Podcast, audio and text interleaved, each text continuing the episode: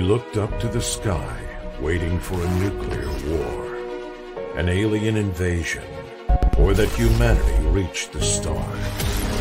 But we realized that none of these things would happen.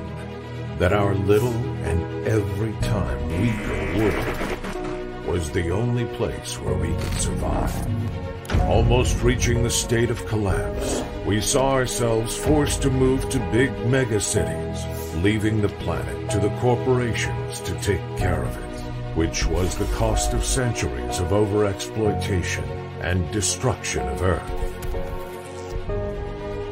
To live in crowded masses of concrete, steel, and shiny technology. But there is something that makes you feel free and let you forget your problems. Takure.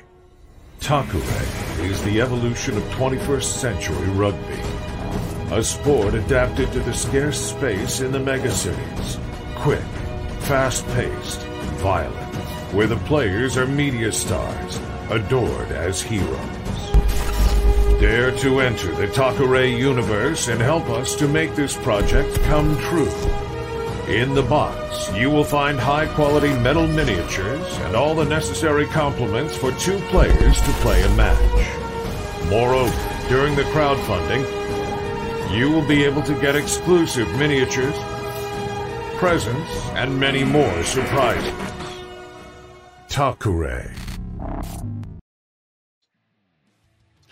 Hola a todos, bienvenidos a Radio Chrome City, el programa de junio, que creo que es el número 6, porque si no me he equivocado, empezamos del 1 de enero, ¿sabes? Para que cuadrara con los meses y no tener que pensar. Así que programa 6, programa de junio y el monográfico de Dorikin. Pero bueno, antes de ponernos en materia, vamos a saludar a quienes nos acompañan hoy. Tenemos con nosotros a Diel Dien. Buenas a todos. Tenemos también a As de Picas. Hola, muy buenas. Que ya se ha convertido en un habitual de, de aquí, de Radio Colon City. Y tenemos hoy invitado especial. Tenemos al World Champion, el actual mejor jugador del mundo, ¿eh? a Almost Happy. Hola, buenas. No tanto, pero bueno. Ahí, ahí. Bueno, eh, eh, el no te primero. mérito, que va a durar una mierda, pero tú aprovecha. tío. Te va a durar nada, pero bueno, o no, ¿eh? No lo sabemos, pero bueno. Eh, tú aprovecha ahora que tienes ese título y que puedes ir vacilando por ahí en los supermercados diciendo, eh, eh, eh, eh, campeón del mundo. Hágame usted descuento, señora, en el, en la leche, o lo que sea. Bueno, pues, pues nada, tenemos a Mojapi que, como vamos a hablar de Dorikin y ganó la liga que hicimos en TTS con Dorikins, pues va a, va a estar aquí echándonos una mano. Y y nada, bueno, tenemos que haberle hecho el tercer grado, pero ahora eso lo haremos. eh, vamos a, después de la, de la actualidad, vamos a hacer después cuatro preguntas que nos cuentes un poco mm, cómo nos conociste y eso. Eh, Ahora te lo digo, te lo digo ahora mientras estamos grabando porque se me acaba de ocurrir. Así que venga, vamos con las novedades y las, eh, bueno, sí, las novedades de, de las historias. A ver, Eh, este.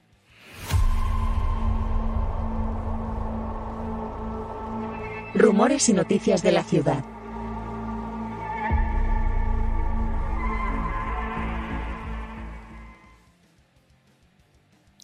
Como veis, eh, llevo demasiados podcasts y ya no sé dónde estoy. A ver, dime, Dani.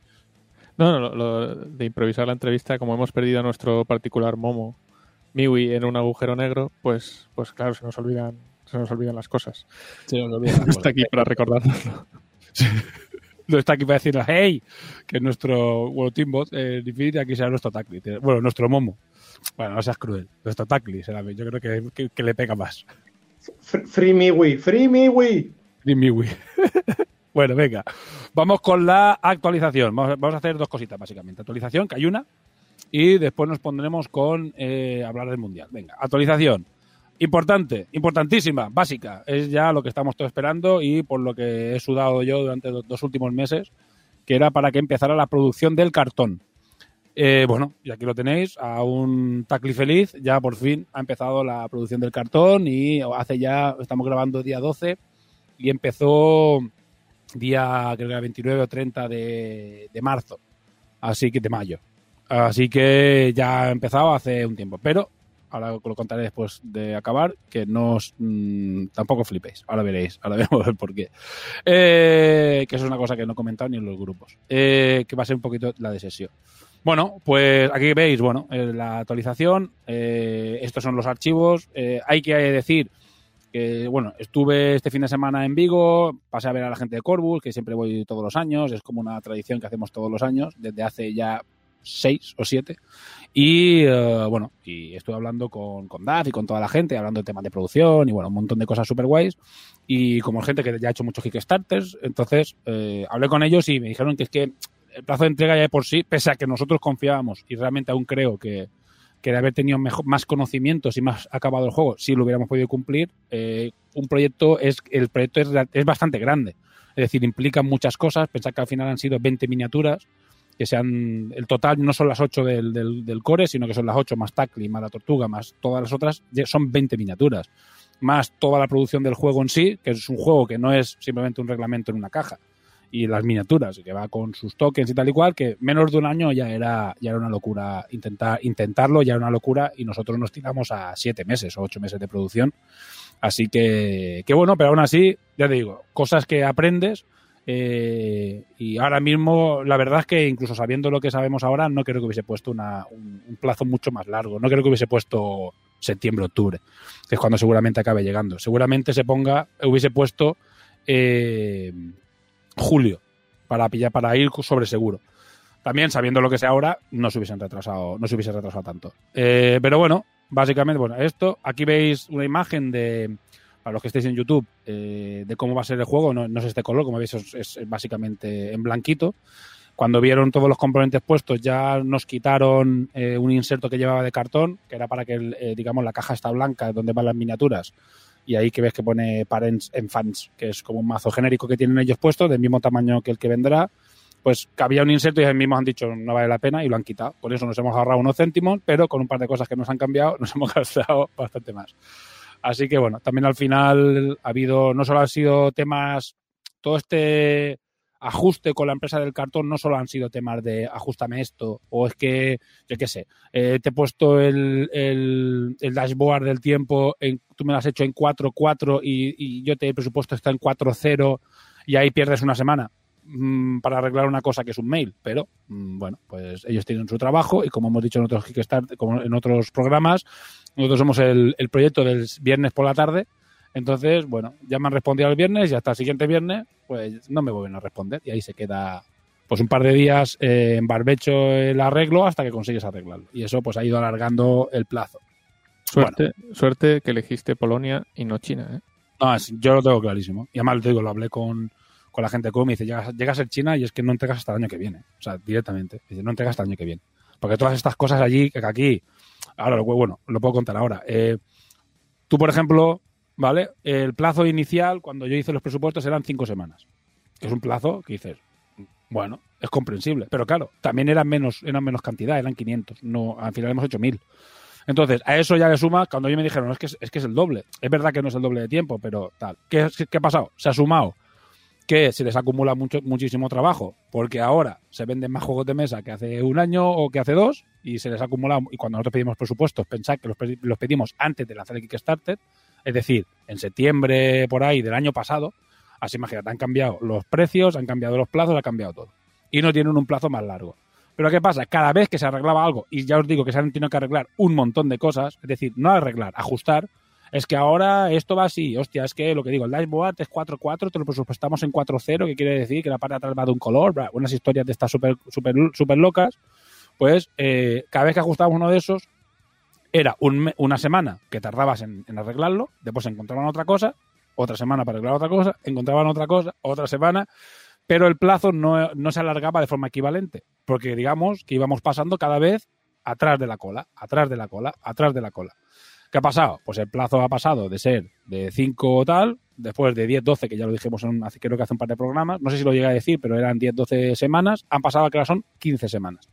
¿Qué pasa? Empezó a finales de mayo, pues, que vamos a calcular, y es a finales de septiembre, a final, mediados, finales de septiembre, cuando va a llegar el juego. Nosotros ahora mismo ya está todo hecho, ¿sabes? Incluso Zenith ya tiene preparados las cajas con los Dorikins, eh, todos los todos los addons, todos tenemos los bustos, tenemos, todo está hecho y ahora va- vamos a estar así durante tres meses esperando que llegue el juego. Bueno, así no vamos a estar, evidentemente, porque ya se están haciendo los siguientes equipos, ya preparando todo lo que se iba a hacer en el siguiente Kickstarter, ya se está preparando, pero eh, bueno, es coordinación ahí en ese, en ese aspecto. Te, te iba a decir, de, de- de brazos cruzados nada, que hay ya cosas en testeo por detrás y, y siguientes equipos y spoiler, spoiler, spoiler. Sí, sí, sí, sí. Ahí el equipo, el cuarto equipo ya, ya lo tengo pasado, me falta pasarlo a limpio para pasárselo a testing. Bueno, quiero probarlo yo un poquito y después pasárselo a testing y lo que vamos a hacer es hacer el cuarto y después hacer el quinto equipo. Eh, y el quinto, el cuarto ya está esculpiendo, ya hay una miniatura esculpida, con lo cual vamos bastante bien. Y lo que vamos a hacer es, es hacer el cuarto, en vez de mi idea inicial era mandar los dos para poder testear los cinco equipos a la vez, y lo que vamos a hacer es testear el cuarto y después pasaremos el quinto, iremos pasito a pasito. Que otra cosa que no, bueno, esto ya lo pondré en el siguiente, bueno, aquí como veis no hay mucho, no hay mucho más. El, en este caso la, la actualización era básicamente hemos empezado a producir y ya está, y lo que estoy contando ya son cosas adicionales que no están ni en la actualización. Eh, Por, por darle un poquito de hype, cosa más bonita de equipo. Sí, bueno, es que vienen, los dos equipos que vienen yo creo que van a molar, pero bueno, yo, yo en eso prefiero no, generar tampoco una cantidad de hype muy excesiva. Mola- Eh, molan, molan los tres que hay y los otros dos pues van. Y las miniaturas serán muy buenas. Que, que es Pero- lo que, pero- lo que ofrece pero- Takure. El concepto espectacular, ¿eh? Sí, sí, los dos que vienen ahora y la gente le va a dar un giro porque ha habido ahora todo este tiempo de que la gente de vez en cuando pegan desbarradas y se tiran pues un día desbarrando de qué equipos y de qué se va a hacer y que no sé qué, no sé cuánto y mola verlo, ¿sabes? Y, bueno, no voy a decir si se ha acertado o si no se ha acertado, pero mola ver las mil opciones que hay, yo creo que la gente le va- se va a sorprender de, de, qué, de qué temáticas son los, los dos equipos que vienen. Pero bueno, ya veremos, nos- se está trabajando, se está trabajando con tiempo, con más tiempo que el otro Kickstarter y lo que digo, todos estos retrasos empujan eh, los siguientes proyectos hacia atrás. Algunos los han empujado hacia adelante, otros proyectos que tengo yo paralelos los han empujado hacia adelante porque me han dejado este hueco de puta madre para yo poder adelantar o, o trabajar de otra manera. Pero, por ejemplo, el siguiente Kickstarter que se iba a hacer en septiembre-octubre, o era la idea inicial cuando lanzamos el Kickstarter, pero viendo ya ahora mismo, ya hemos decidido que lo, lo pondremos a final de año, probablemente di- en diciembre. Si no el año que viene, pero mi idea es diciembre. Porque eh, con Dani ahora nos cuadra de puta madre, pero claro, también tiene que llegar, se tiene, tiene que llegar bien, tiene que, o sea que al final será eh, puesto y ya veremos. Pero en principio se moverá a diciembre, con lo cual también tenemos mucho tiempo. Ayer hablé con Kazú, también tuve reunión con él de planificación, de, porque claro, con Kazú estoy haciendo más cosas, no solo, no solo Takure. Y, y claro, estamos planificando, le he dicho, mira, acábame el quinto equipo ahora, que es lo que está haciendo ahora, me lo acabas y entonces ya puedes ponerte con otro proyecto y hacer tus movidas. Entonces, bueno, ahí está. Nos viene de puta madre que sea diciembre para llegar con todos los deberes hechos y que la entrega sea más rápida y que, y que los equipos estén más testeados. Porque ya te digo, este verano, eh, Ardepicas, en breve vas a tener ya el. A la que le haya jugado yo dos partidos, a los nuevos, al cuarto, ya te pasaré yo el de este y a testear. Y bueno. Eh, dame, pero bueno. dame, dame, dame, dame, dame, dame. Sí, ya te, ya lo sé, ya lo sé.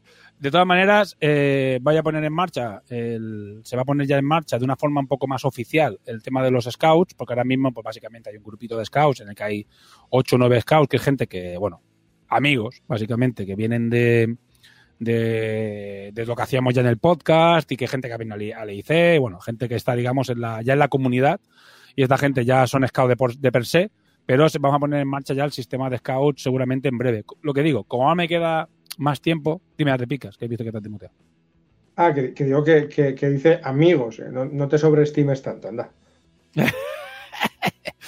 Qué asco de gente. Bueno, eh, para que veáis vosotros. Eh, pues el tema de los eh, de los scouts se va a poner ya en marcha de una forma un poco más oficial para que, bueno, pues eso, para que podamos empezar a, a moverlo y hay que apuntarse, empezar a ver las condiciones que ya estuvimos hablando, qué condiciones trae, qué, qué- obligaciones. Entonces, eh, todas esas cosas las vamos a ir poniendo durante estos meses y vamos a intentar dejarlo todo arreglado. También lo del cómo se pinta, también el- a la vez que hagamos lo de los scouts, el documento del sistema, o sea, el sistema competitivo, cómo organizar torneos, eventos y tal y cual, para que la gente también se pueda montar sus películas. Bueno, básicamente nos permite hacerlo todo con más tranquilidad.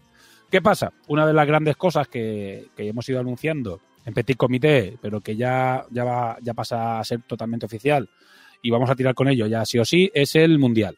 Es el torneo Tres Corporaciones, que es, digamos, el Seis Naciones, pues en este caso es el Tres Corporaciones. Y va a ser el torneo que vamos a hacer en noviembre en Mallorca, en el Hotel Playa, eh, Playa Mar and Spa de Puerto de Boyensa.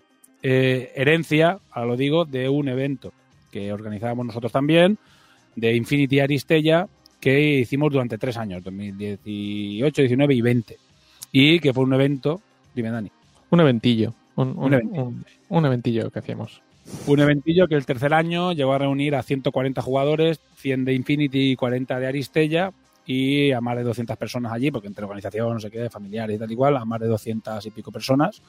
Y bueno, un evento en un hotel, eh, bueno, voy a, poner, voy a ir poniendo fotos del hotel, un hotel cuatro estrellas, eh, todo incluido, ¿sabes? De estos tipos, más tipo apartamento, que no son habitacioncitas, sino que las, las habitaciones son una especie de apartamentitos súper chulos, eh, todo incluido, eh, tanto comida, cena y, y desayuno y el, el snack del bar, que puedes ir al bar en cualquier momento a comerte un bocadillo y, y tal, y como digo también con spa, que es importante.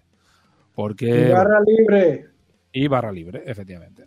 Eh, barra libre lo que queráis, evidentemente, no tiene por qué ser alcohol, ¿eh? no queremos hacer ac- aquí apología, pero sí, barra libre, eh, el momento que queráis, vais al bar y os pedís lo que os dé la gana. Helados, a mí lo que más me molaba, ahora ya no porque no puedo comer, pero lo que más me molaba era, hay un una de estos de helados fuera que tú puedes ir a las 3 de la mañana, abrir y cogerte una caja de helados y subirte a la habitación y, morir de morirte allí de una sobredosis de azúcar.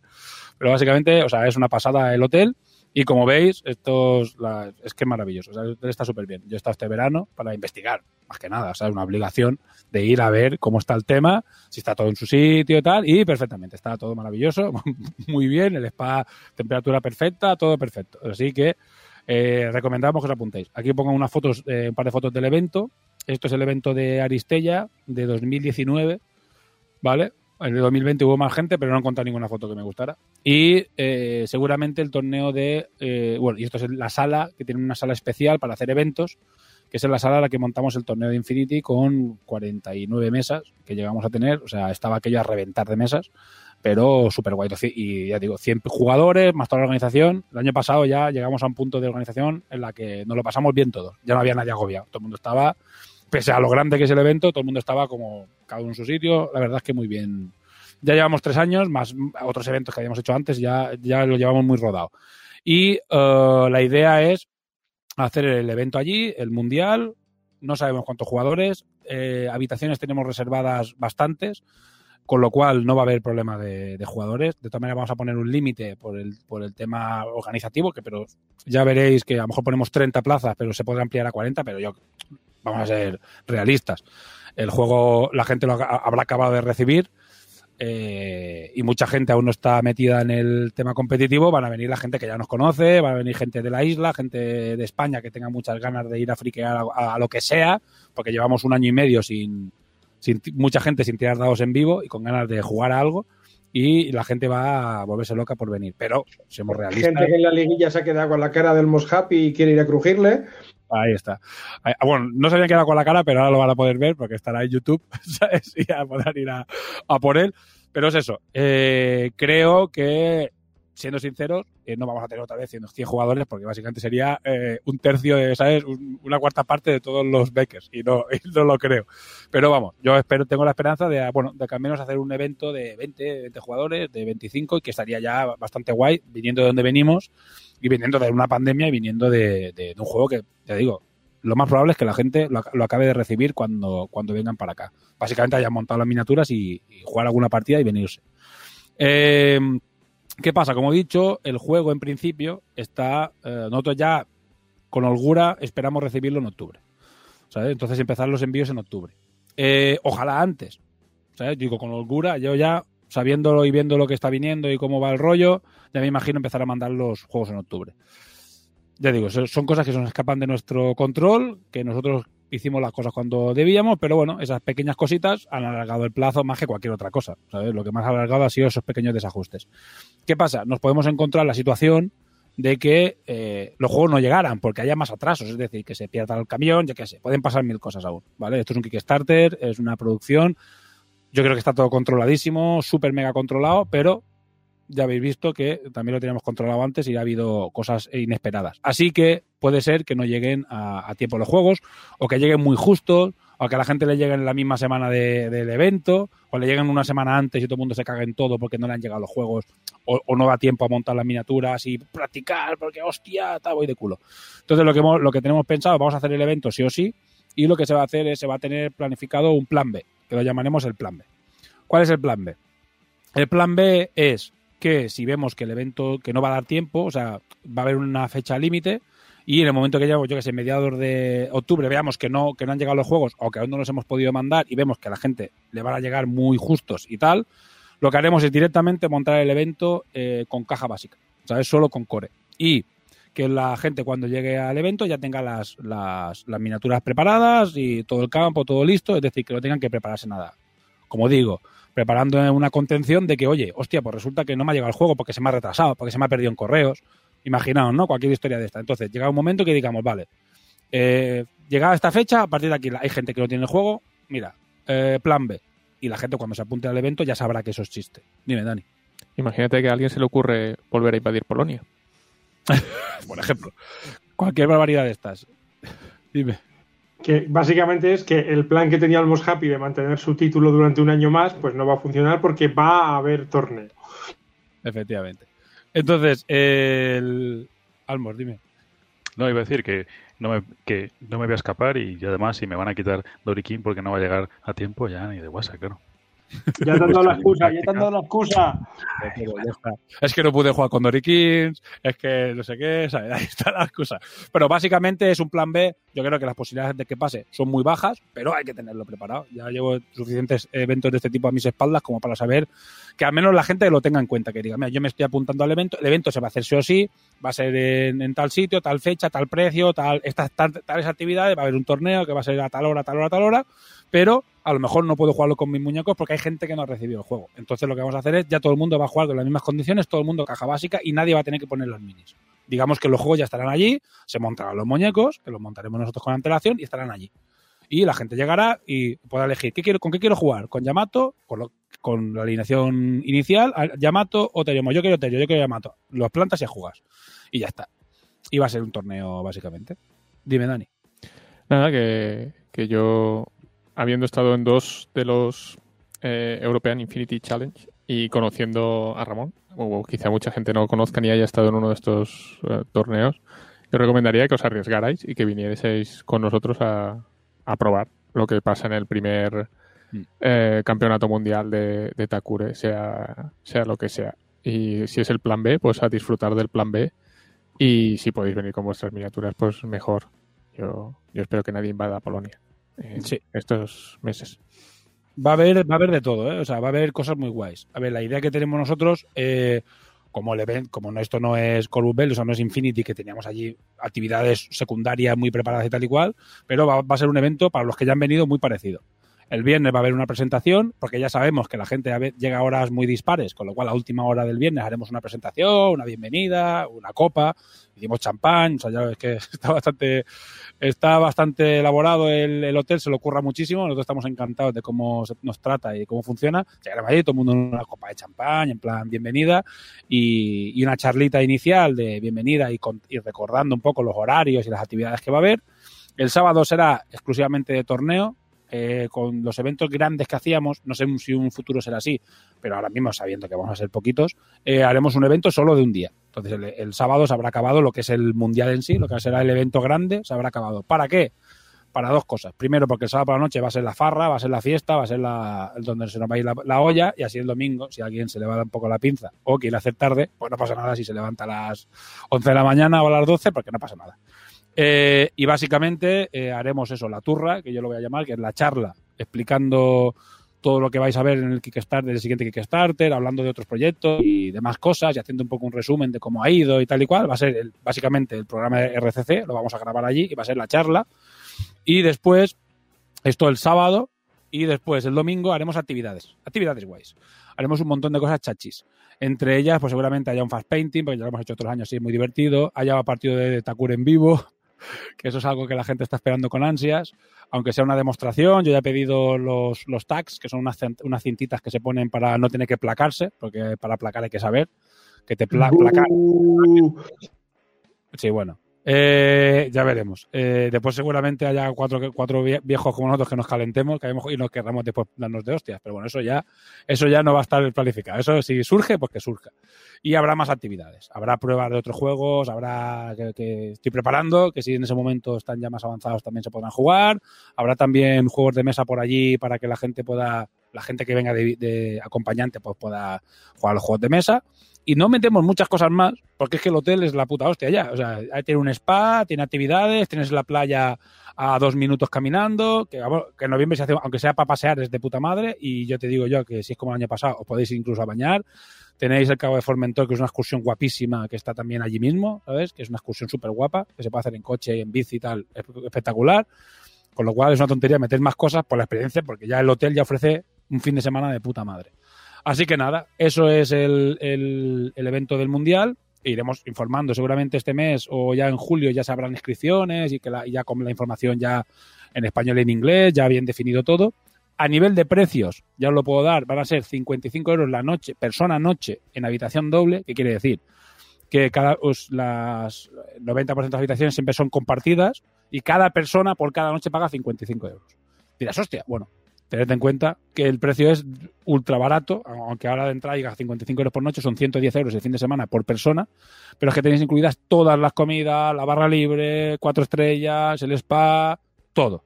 Y después el evento irá aparte, ¿sabes? Porque a lo mejor no, tiene- no- no es justo que metamos el coste del evento en la habitación para que tu mujer lo pague, sea, que lo van a pagar los que van a jugar y valdrá, pues yo que no lo sé. Eso ya no lo sé, pero seguramente pues o 15, 20 pavos de inscripción y para premios, para sorteos y más lo que añadamos nosotros, ya de por sí, ya que al fin, al- fin y al cabo somos los, los- los fabricantes, pues seguramente añadamos cosas, habrá trofeos super guays, habrá mini chachi guays, habrá un montón de cosas, porque los que hayan venido a otros EIC saben que siempre aquello es un derroche de cosas, seguramente también hagamos camisetas conmemorativas para el que la quiera, tazas, yo qué sé, merchandising también del Eso- evento. que- Eso iba a decir, que al final acabaremos a full de merchandising.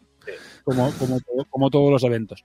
Y, y lo que quiero decir con, con esto que es importante es que a todos los que os llame la atención el juego, os guste, os guste el competitivo, y hayáis ido a algún evento y tal y cual, va a ser el evento en el que, de como cuando yo fui al primer evento de, de Infinity, el primer interplanetario, preinterplanetario que era el autonómico, y es el que más recuerdo.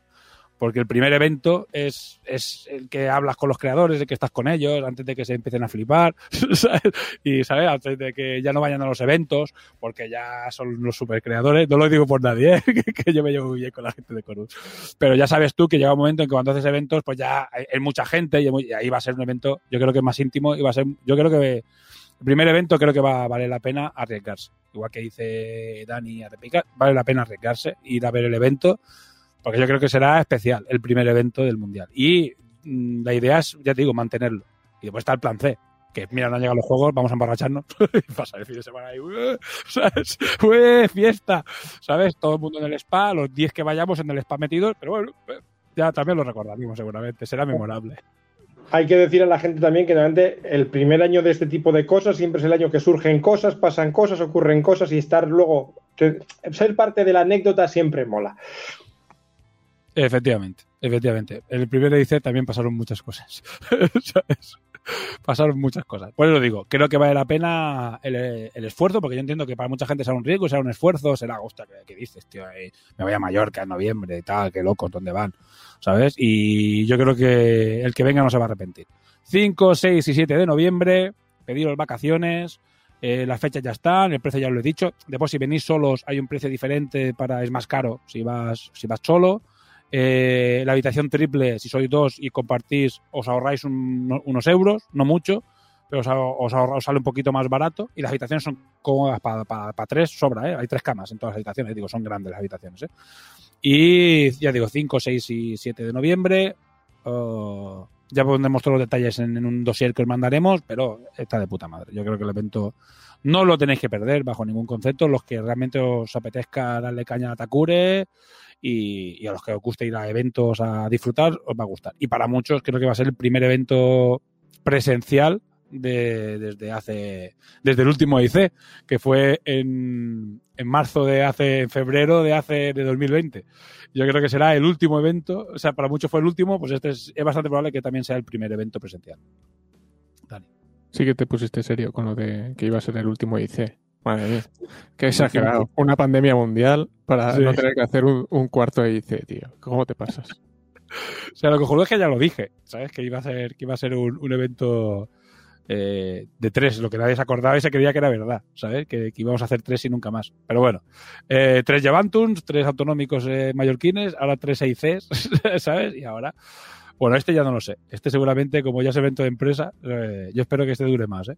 Bueno, pues nada, eh, pues hasta aquí la turra. Ya habéis tenido el tema de la eh, media horita de tema de producción, cómo está todo el tema de Takure y el tema del mundial, que yo creo que va a ser el tema. Durante este tiempo vamos a hacer un par de actividades, voy a intentar hacer otra liga para que la gente que quiera venir un poco más a competir, que pueda practicar y ya darse, dar- seguir dándose amor. Eh, la primera fue más pensada en, testear el juego y sacarlo lo mejor posible. Esta ya va a ser a, partirse la cara, o sea, que decir, y el que quiera, pues que, entre para aprender, porque evidentemente habrá gente que estemos allí más que nada para enseñar a los novatos. Y al menos en los primeros cruces intentar que no se cruce con, con la Mojap y esta gente que son, que son los que van a cuchillo ahí a, reventar a los demás. ¿Sabes? Que no tienen piedad con los novatos. Nada, es broma. Eh, la verdad es que hubo un ambiente de puta madre y, estuvo súper guay y jugaron la internacional varios extranjeros y estuvo y estuvo muy guay. Y a ver si se anima más gente de fuera. Pero bueno desde aquí nadie, lo- nadie nos escucha de allí. Pero bueno intentaremos que se anime alguien más y a ver si somos como que sean los mismos ya estará guay. Y nos servirá también para sacar ya adelantar facts que ya adelantamos unas cuantas sabes de situaciones muy rocambolescas pero que pueden ocurrir ya tener una fact preparada para eso y así el juego cuando salga pues las facts ya estarán más desarrolladas y el juego será más, más ágil y el sistema competitivo también está más preparado etcétera etcétera nos sirve un poquito a todos Ah, saco. bueno pues nada, pues ya vamos con el. Si alguien quiere añadir alguna cosita. No, todo el mundo silencio. Bueno, pues espérate un segundo, voy a ver si encuentro la- las preguntas esas que hizo Miwi. Ah, ya las he encontrado, perfecto. Venga, pues eh, voy a hacerle el, tercer grado al More Happy, eh, ya que está aquí, que no, está, no lo tenía preparado. Desmútate, venga, vamos a hacerlo rápido, que esto sería para personajes de Cron City. Bueno, voy a poner en la cuña así sabré dónde, dónde va la entrevista esta.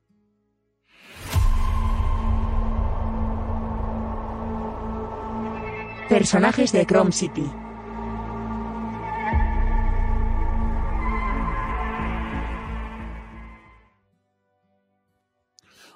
Bueno, pues, Ale, espérate un segundo, que se perdido. No, la tengo aquí. Venga, Almor Happy, ya que estás aquí, tercer grado de Takure. Eh, ¿De dónde viene tu nick o seudónimo? Pues es una canción de un grupo que se llama Cast Choice, que escuchaba cuando era joven. Ya, yo creo que lo que representa es un poco, yo qué sé, me gusta la idea y pues me lo puse. Me parece que era, era gracioso. Así que, Y aparte te, te- te da como una entrada a los sitios de siempre feliz. O sea, la gente ya tiene ¿sabes? Una, una forma de verte de otra manera. Y dices, es un tío que siempre feliz, no me puedo enfadar con él. me pega además, así que sí. Ah, bueno. Bueno, ahora me estoy dando cuenta que, que las, las, las preguntas son las de cazo. ¿Y eh, a cuándo empezaste a dibujar? Muy bien, ¿sabes? Las que he cogido. Bueno, pues, ¿cómo conociste, cómo, de dónde vienes? ¿De dónde- ¿Cómo conociste Takure? Pues empecé con los juegos de miniaturas con Infinity. Eh, mudé aquí a Turquía hace unos años y había aquí una meta de Infinity bastante pequeñita y me metí en ella y gracias a, ellos empecé a, conocer, a conocer juegos de miniaturas y pues eso, Kickstarter a través de un amigo que, eh, va- que vaquea muchos juegos de mesa, pues vi el de Takure y me gustó mucho. Eh, practiqué rugby durante algunos meses cuando estaba en la universidad y me llamaba así mucho la atención, así que decidí entrar. Por eso, vamos, es el segundo juego de mesa que juego de, o de miniaturas y no. Así, yo creo que Infinity Aristella y Takure. Eso. Perfecto. Perfecto. Todos venimos, casi todo el mundo viene del mismo sitio. hay, hay una especie de lugar común. Pero bueno, también eh, es bastante evidente que también yo como creador, al final, eh, también bebo de los mismos de los mismos sitios y al final pues eh, todos venimos más o menos de allí. Bueno, equipo favorito. Pues la verdad es que no sé, es que eh, de estética Doriquín por supuesto y por eso fue porque por lo que lo elegí. Sie- Siempre suelo elegir en todos los juegos como el underdog, el equipo que me gusta más pero que parece que no va a hacer demasiado buen resultado, así si pierdo pues tengo esa excusa porque no soy muy competitivo a estas cosas. y Doriquín como era el equipo nuevo, digo, ah, bueno, pues ese es el que estará menos establecido, vamos a probarlo. Así que por eso lo, lo escogí. Pero sí, estoy Eh, con la elección. Sí, la verdad es que salió, salió Iba a decir, ha, ha acertado, porque durante un tiempo era el macheto, ¿eh? Hubo que darle bien de recortes. vivió, vivió una época de recortes bastante hardcore durante, durante la liga. ¿eh? Durante la liga hubo bastante, bastante recorte con, con Doriquín. Y bueno, nos- ya lo he dicho antes, nos sirvió muchísimo la liga para, para, para ajustar los equipos y, y todos su- sufrieron cambios. Todos los equipos y casi todos los jugadores. De, vale. de hecho, es- esos recortes que sufrió Doriquín durante la liga es la razón de la que yo tenga siempre la pantalla apagada. Sí, sí. Sí, porque es uno de los grandes culpables. Ahí, ahí ante Picas yo tuvimos bastantes eh, debates bastante arduos sobre cómo había que ajustar eh, algunas cosas de los equipos, pero yo creo que al final han quedado, han quedado bastante guay. Ahora veremos lo siguiente, cómo, cómo van. Bueno, pues jugador favorito. No tiene por qué ser Doriquín, sino el jugador que por estética o por reglas o tal es el que más te gusta. Pues para mí es de, es de Doriquín porque es el que más he jugado y es le- la pasadora, la One, es la que más me gusta. Yo creo que la estética es la que más me gusta. Ahora que he podido leer el trasfondo, la verdad es que también me, me llama mucho la, la atención y te da esa apertura de poder dar pases largos y mover el equipo rival a, a la defensa hacia, hacia un lado y luego pasar al lado contrario. Y la verdad es que eso me, es una estrategia que me ha gustado y que ha sido la que he usado siempre. Así que, para mí, aunque la MVP ha sido Nona en todos los partidos, sin lugar a duda. No, que nerfeada. ¿eh? Nona Eh, nerfeada, sí, sí, sí. no nerfeada. Exactamente. Al loro que ha dicho la pasadora. Nos hemos tirado aquí no sé cuántos programas explicando que los pasadores están muy bien, aunque son un poco sosos, y el primero que viene ya en la frente, su jugador favorito, el pasador. Es que la, la ilustración de, de Kazu de la One, mm, madre mía, está muy bien. Y he podido ver los portfolios de lo, como las eh, de los trasfondos y es, es, es que es una maravilla. Dan, dan ganas de tenerla ya y de poder pintarla y eso porque Bueno, tú eso lo sabes tú porque por ibas eso, a por eso, por eso. Eh, eh, cuidado, eh. ¿Sabes? Pero sí, los trasfondos. Bueno, ya lo comentaremos después, no es igual. Eh, de cómo va el tema de los trasfondos. Nadie los ha podido leer aún. Eh, Ahora, el que escuche el de este, no estaban, estaban hechos el de Nona y el de, el de Momo, porque se vieron en el, en el Kickstarter, pero el resto no. Bueno, y una apuesta, un equipo que te gustaría ver, no sé, un jugador que te gustaría ver o algo que te gustaría ver en Takure, que diga, mira, me gustaría que Takure dentro de un año estuviera en tal sitio, o algo que hay una petición, podríamos decir, la que te dé la gana, ¿sabes? Que, venga, que me tienes aquí, va, venga, ¿qué quieres? Sí, sí, Pero pues con- no sé, no sé, la verdad es que habéis estado comentando sobre los equipos nuevos y como que estaban y no, y no se me venía a la cabeza así nada, porque la verdad es que las ideas de los equipos, quizá el de mm, Yamato sí que era más previsible o sí que es más común verlo en casi todos los eh, juegos, pero tanto el de Teriomorph que me gustó mucho y para mí siempre tenía como mucha influencia azteca de todo eso, y como que me llama mucho la, la atención y el de Doriquín la verdad es que me sorprendió y me gustó y no sé, no sé, la verdad es que creo que no me espero nada y creo que eso es bueno. Me parece que va a ser algo que va a sorprender y que no va a ser algo típico que se puede esperar toda la gente, así que no sé. La verdad es que deseando que lleguen. La putada es que es eso, al final el retraso de- del juego va, va a retrasarlo todo.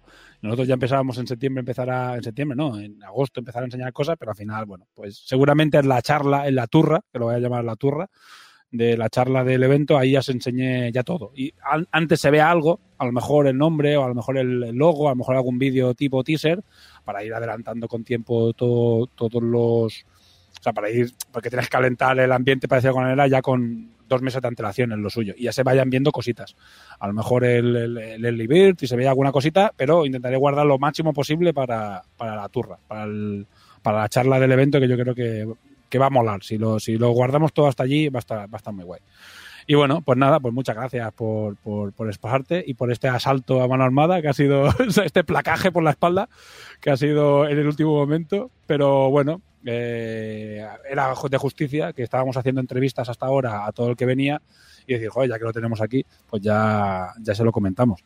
Eh, ya le hacemos la entrevista. Así que bueno, vamos con ya con el monográfico, que llevamos ya 40 minutos y no hemos empezado con la turra, así que madre mía. Vamos para allá y voy a poner este mismo.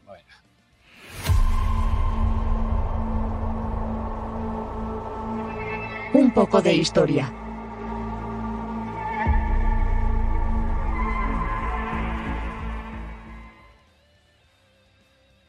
Vale, pues ya estamos en la sección de, uh, bueno, el monográfico. Y lo que vamos a hacer es lo de siempre, lo que hemos hecho tanto con Yamato como con Terios, es explicar el trasfondo del equipo, trasfondo general, y después jugador a jugador, haremos todos los jugadores, tanto trasfondo como carta de, de, de juego, y después haremos eh, estrategias y alineaciones, etcétera, etcétera. Así que, bueno, pues vamos allá. Eh, Dani, cuéntanos, ¿qué son? ¿Qué es Dorikin? ¿Qué, quién es, ¿Qué es esto? ¿Qué es esto? Que el, tercer equipo de, Takure, los Dorikin. Eh, entonces teníamos que estamos ubicados en las megaciudades, que son esa, eh, esa concentración de población sin parangón en la historia de la humanidad. Y, y bueno, pues en, esa mezcla de, gentes, de, mafias, de, bandas, sectas y, y demás eh, eh, personas, eh, encontramos un, una, un grupo de chavales, de, de, jóvenes que se dedican a, a, las carreras, de, que su vida son las carreras de pues con motos o con coches por, por la ciudad. Entonces están inspirados en la vida del, del Drift King de, de, finales del siglo XX en Japón, que se llama, espérate a ver si digo bien el nombre, porque este señor se llama Keiichi Shushiga, Shushiya, ¿así, Ramón? Sí, es correcto. Que, bueno, supongo, Que bueno, pues la, la cuestión es que, que, la vida es derrapar, pasar, apurar la frenada para adelantar al, al rival eh, y hacer la, hacer la carrera lo más emocionante posible y, lo más rápida posible. Entonces, estos chavales, que en realidad son, son gente humilde, pues tienen que pagarse toda, todo este equipo para, para sus mm, máquinas de, competición. ¿Y cómo lo hacen? Pues, pues cómo lo van a hacer. Pues ocasionalmente eh, tienen algún tipo de negocio legal, pero la mayoría de las veces pues se dedican a, a, sus, a sus cosas ilegales. La cuestión es que bajo el, el liderazgo de, de, Kai, pues eh, deciden o ven la oportunidad de meterse en Takure y que con, con, la repercusión mediática que tiene el deporte, pues poder, poder ganar más dinero para gastárselo en, en sus cosas. Y, esta, y este es el, el inicio del, del, equipo de Takure, que poco a poco va subiendo, va subiendo, y con su entrenador Almost Happy, pues consiguen ser campeones en la primera liga de, en la que participan. Pues sí. Eh, gracias al Mojapi, pues. Ahí estarán. Irán en el trasfondo. Ya hay que decir que esto irá en el trasfondo. O sea que, que lleguen y, y, la líen parda en el primer. En el primer de este, irá en el trasfondo, o sea, será así, y además traerá bastantes consecuencias. Ya os lo digo ya también, que a nivel de trasfondo después pasarán bastantes cosas por culpa de, esta victoria de inesperada en el primer, la primera Neon League eh, y además en esa final agónica destronando a los grandes héroes. Esta va a ser dura, esta, ¿eh? esta va a ser dura. Bueno, ya veremos qué pasa. Esto, esto ya es para dentro de un par de años, pero ya veremos qué pasa. ya os lo digo. Bueno, pues nada, Dani, cuéntanos, jugador, si quieres añadir alguna cosita, pero bueno, alguna cosita de los. De, no, no, pues eso al final es un equipo frágil y rápido. Y, y bueno, pues ahí ahora iremos jugador por jugador pero bueno, ya sabéis un poquito de qué, de qué va Dorikin, el, ultra, el equipo ultra ofensivo, pero que hay que tener cuidado con que no te manden a la enfermería a tres tíos en, en, un partido. Sí, no dejan de ser pues chavales de la calle, bastante pasados de vueltas, eh, jugando con gente grande y fuerte y en el momento que su agilidad no, no basta, pues ya no hay nada más. hay eh, hostias y banquillo y enfermerías. Así que bueno, bueno, Dani, pues dime, ¿quién, quién quieres que repasemos? Eh, como lo tengas organizado. La última vez creo que empezamos por... El 1. Empezamos por el gorila porque- era de los primeros. En este caso puedes empezar por el que de los cuatro de la alineación básica por el que tú quieras. En orden de jugador, pues la 1, Lee. Venga. Lee. Claro, pues Lee, por eso. ¿Ves? Pues Lee. Bueno, pues Lee es una super mecánica, eh, pero con muy, muy poca disciplina. Entonces, desde pequeñita se crió con, con su padre, que era mecánico de, carreras, y pues tiene una especial habilidad para, para la mecánica. Y su, y su pasión pues es la, la mecánica de carreras, y inventar diferentes vehículos para, para las carreras, pero claro, disciplina, la disciplina no es lo suyo y por lo tanto pues en, en una competición oficial no, no tenía ningún sitio. Así que lo que tiene es que, que lleva al taller donde se reúnen todos estos Dorikin y hace ya la- las reparaciones. Entonces pues al final acaba en el equipo de Takure un poco por, por su capacidad de, de pelear, por su porque es muy testaruda y, y bueno pues pues al final es uno de, lo- de los personajes que forma parte del equipo.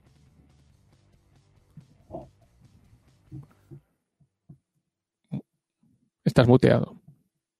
Ramón. Todos est- estos perso- sí, que estaba yo ahora, para no que me escucháis hacer comer, básicamente. Eh, eh, estos personajes, tanto Lee como Lawan, son personajes que no, no los he creado yo. Es decir, estos personajes los eh, yo los he adoptado.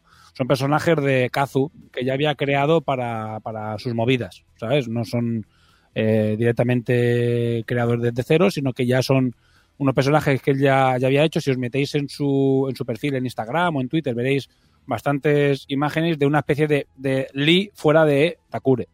O sea, hay bastantes imágenes de su moto, de Lee fuera de Takure, hay bastantes imágenes, con lo cual tenéis que entrar allí. Yo no, me las he preparado, Sí, todos son el- suyos.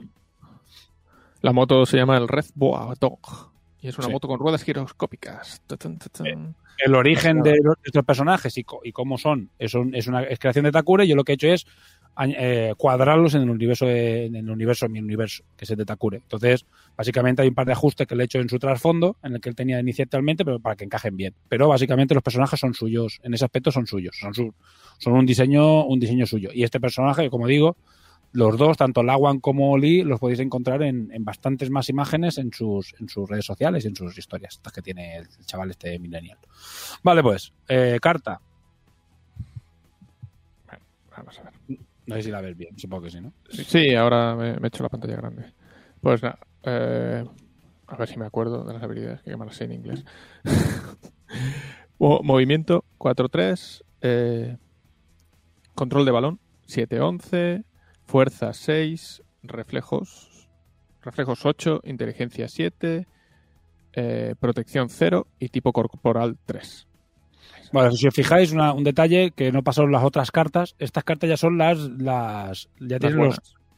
ya son las buenas, ya son las que tienen los, los logos eh, definitivos. Porque las anteriores ya lo dije, que los logos no eran los definitivos, si os fijáis, el control de balón ha cambiado. Control de balón y reflejos, sí. y reflejos han cambiado, ¿vale? Ya cambiaron eh, al final. Hace tiempo que están cambiados, lo que pasa es que como se jugó la liga con los anteriores, pues la gente no, se ha fijado, ¿sabes? Pero hace tiempo que está... Y, que no están subidos en el TTS, también esa es otra. Pero son diferentes. Bueno, dale, Dani.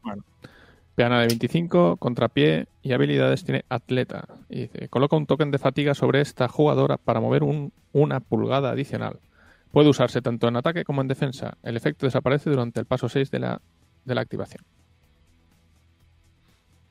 Bueno, pues aquí a comentar, ¿eh? Ardepicas y Amo Happy son los que van a comentar más. más que Yo los he jugado en todos, pero yo creo que ha- habiendo ellos dos, pues es lo suyo que ellos, ellos comenten un poco. Ardepicas. Bueno, hoy, hoy estando el Most Happy, creo que me voy a centrar yo un poco más en lo que es las mecánicas y ya la estrategia que, que la comente el campeón que, que juega mejor que yo. Eh, de base, este personaje es un poquito la, la gran rival de la Guepardo, en, en lo que se refiere a que es el personaje más rápido del juego. Eh, o uno de los más rápidos del juego, ya veremos luego. Eh, su velocidad, tanto en ataque como en defensa, es altísima, porque de, de base es 4-3 pero fatigándose puede tener un turno de 5-4. Y claro, esto le permite tanto en ataque romper líneas como en defensa llegar a los sitios. Es cierto que con fuerza 6 tampoco podemos esperar que haga maravillas en defensa, pero tener una jugadora con la capacidad de recolocarse 4 pulgadas en un turno en defensa les da un poco de capacidad defensiva dentro de sus limitaciones a un equipo que de base no defiende prácticamente nada. Y no sé si ahora ya en el tema estratégico se le ocurre algo a, a Happy, que seguro que ha abusado con ella. Sí, eh, la verdad es que la ha usado bastante poco, porque al principio, defensivamente, antes de los cambios, eh, había otros jugadores que eh, para mí suplían ese, esa, esa, posición y luego sí que es cierto que defensivamente puede mover mucho, pero su habilidad es contrapié, con lo cual la hace algo, una jugadora un poco más ofensiva y para mí se caía porque Nona es la que ocupaba esa posición. Entonces yo la verdad es que la, la jugué dos partidos porque me gustaba rotar, ir probando a todos pero sí, yo no la he, no la he experimentado mucho y también he de decir que todas estas cosas de mover adicionales y estas cosas las he estado usando bastante mal y bastante poco. Eh, jugué, no sé, em, vamos, empecé a jugar al, al juego y mucha gente juega como el equipo básico y se aprende bien las reglas y yo hago todo lo contrario. Yo los voy mezclando y voy experimentando y creo que no soy la mejor persona para hablar de estrategias con ellos, pero Ali es que la he usado poco. Veo todas las posibilidades que tiene porque en defensa yo creo que es el recurso uno de los más rápidos y como ya he dicho pues es versátil porque su habilidad es de ataque, pero no he tenido el gusto de, usarla demasiado. Bueno, de, hecho, como bien dice, eh, es uno de los personajes que recibió cambios al final del todo porque nos dimos cuenta de que efectivamente no, no la pisaba. Entonces lo que se buscó con Lee era que tuviera esa capacidad ofensiva del equipo, un, personaje en contrapié de movimiento 5 es letal en ataque, pero que tuviera eh, una contrapartida de defensa que no tiene luego Noona, como ya veremos. Entonces ahora, a la hora de configurar el equipo, tienes dos personajes muy rápidos y ya tienes que jugar si vas full ataque para ya velocidad y a saco, o ya quieres tener, aunque sea una opción de defensa, que es lo que te permitiría jugando con Lee. Sí, bueno, yo añadir eso, que lo que se buscó era que Lee fuera, todos los personajes son bastante desequilibrados. Eh, de los Dorikin ya no son como los, como los de Terios o Yamato, que son, que son equipos un poquito más equilibrados, sobre todo Teriomor, pero Yamato es más defensivo, pero no es súper mega ultra defensivo, es un poquito más defensivo. Y en este caso, Dorikin sí que tiene cosas más, más radicales. Y en este caso, Lee lo que hace es, un jugador muy rápido, pero, pero no es radical como lo es Nona. Entonces, si tú quieres un jugador, el jugador ala que sea radical, lo que haces es metes a, Nona. Y si quieres algo más versátil, metes, metes a Lee. Y esa es la idea y es más o menos como, hay gente que ha recuperado a Lee cuando antes no la ponía nadie, por lo que hemos dicho de cuando hasta que se ajustó.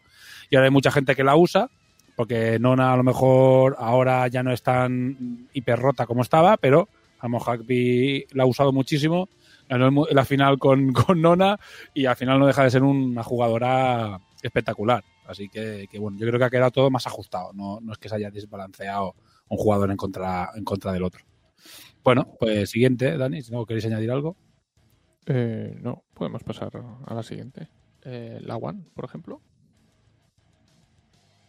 La One, una de las ilustraciones más chulas de, de Kazu, para mí. Pues Lawan es la hija del eh, mayor dirigente del, del, clan mafioso vietnamita de, de las megaciudades y, y en cierto momento decide, decide pasar de, de su herencia familiar y, y, dedicarse a una vida más tranquila y, menos eh, relacionada con el crimen, o algo menos relacionada con el crimen. Entonces, pues eh, a ella le gustaban los vehículos y adaptar vehículos. Tiene una especial, también es una, una buena mecánica, especialista en adaptar los, los, vehículos. Y conocí a Lee porque era el taller de Lee era el taller al que llevaba su vehículo. Entonces, en cierto momento, decide dejar su familia y su futuro dentro de la mafia para, para trabajar con Lee y proteger el, el taller y pues eh, ayudarla a mantenerlo abierto. Y entonces, pues para mantener abierto el taller, cuando ven la oportunidad de meterse en, en todo el rollo de Takure, pues, pues también, también se apunta. Y. algo más, ¿Cómo se llamaba su vehículo? El Tomoe Sharp. Lo que tiene, que también hay una ilustración muy buena de Kazu, es una, una moto hecha con un con una rueda gigante reciclada de un tractor lunar. O sea que la rueda va. Ella viaja dentro de, de la rueda gigante. Está, está muy guapa la, la ilustración de Kazu. La, a ver si la traemos un día. La ilustración, la ilustración de. Y como os fijáis, podría haber traído to- todas esas ilustraciones, pero yo creo que lo suyo es que entréis en las redes sociales. de Claro, Kazu. claro, claro. Buscarlo, buscarlo en todo lo. Son sus ilustraciones y, y- bueno, y son sus, sus, sus- cosas.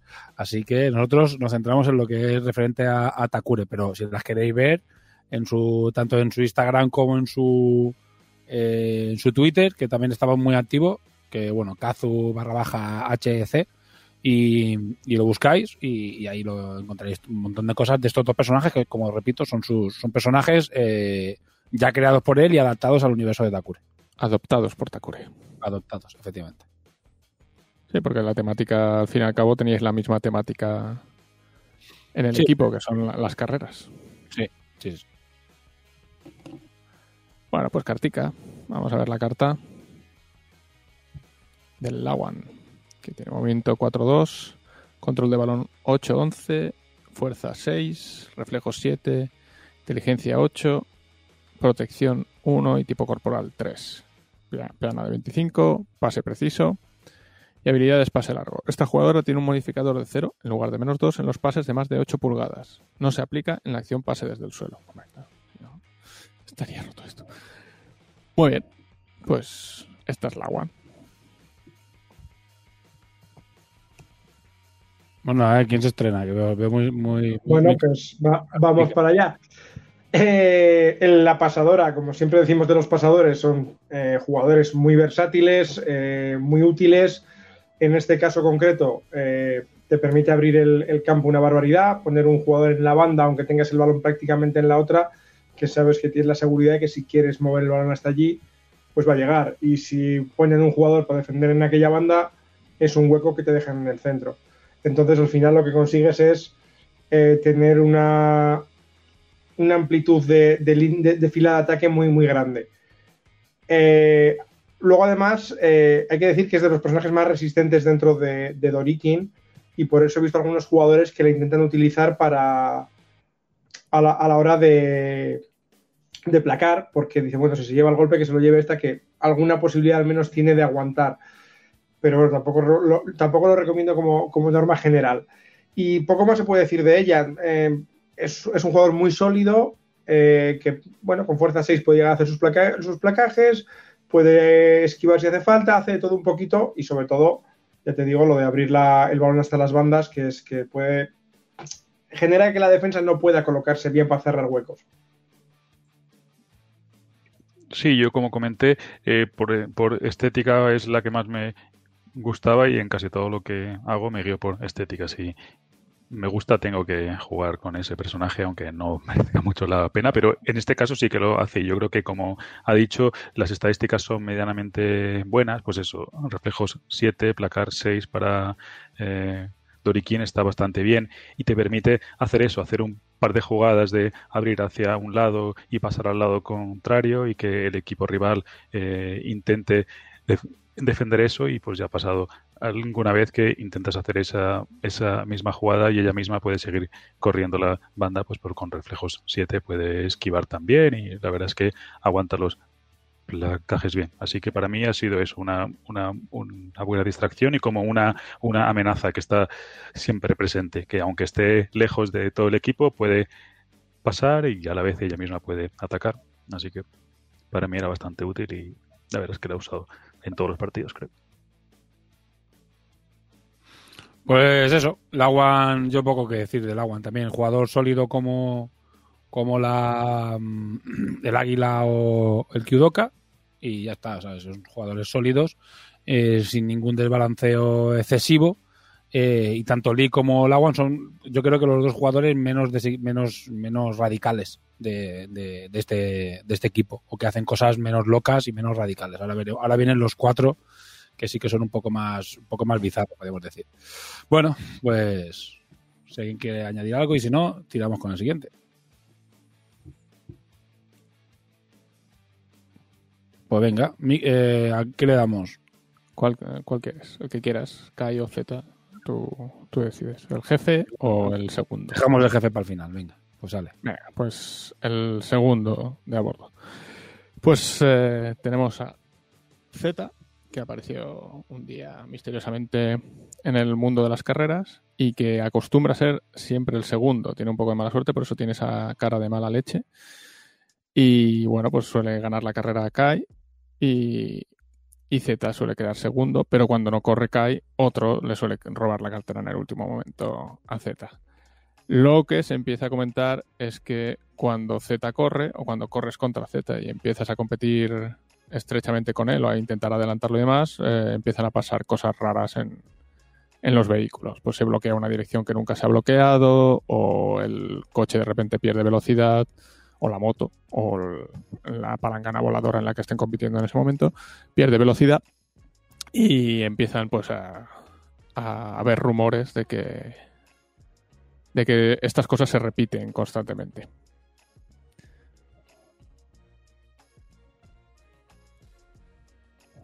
Y es- es- eso es básicamente Z, que ya sabéis por qué, por qué pasan todas estas cosas.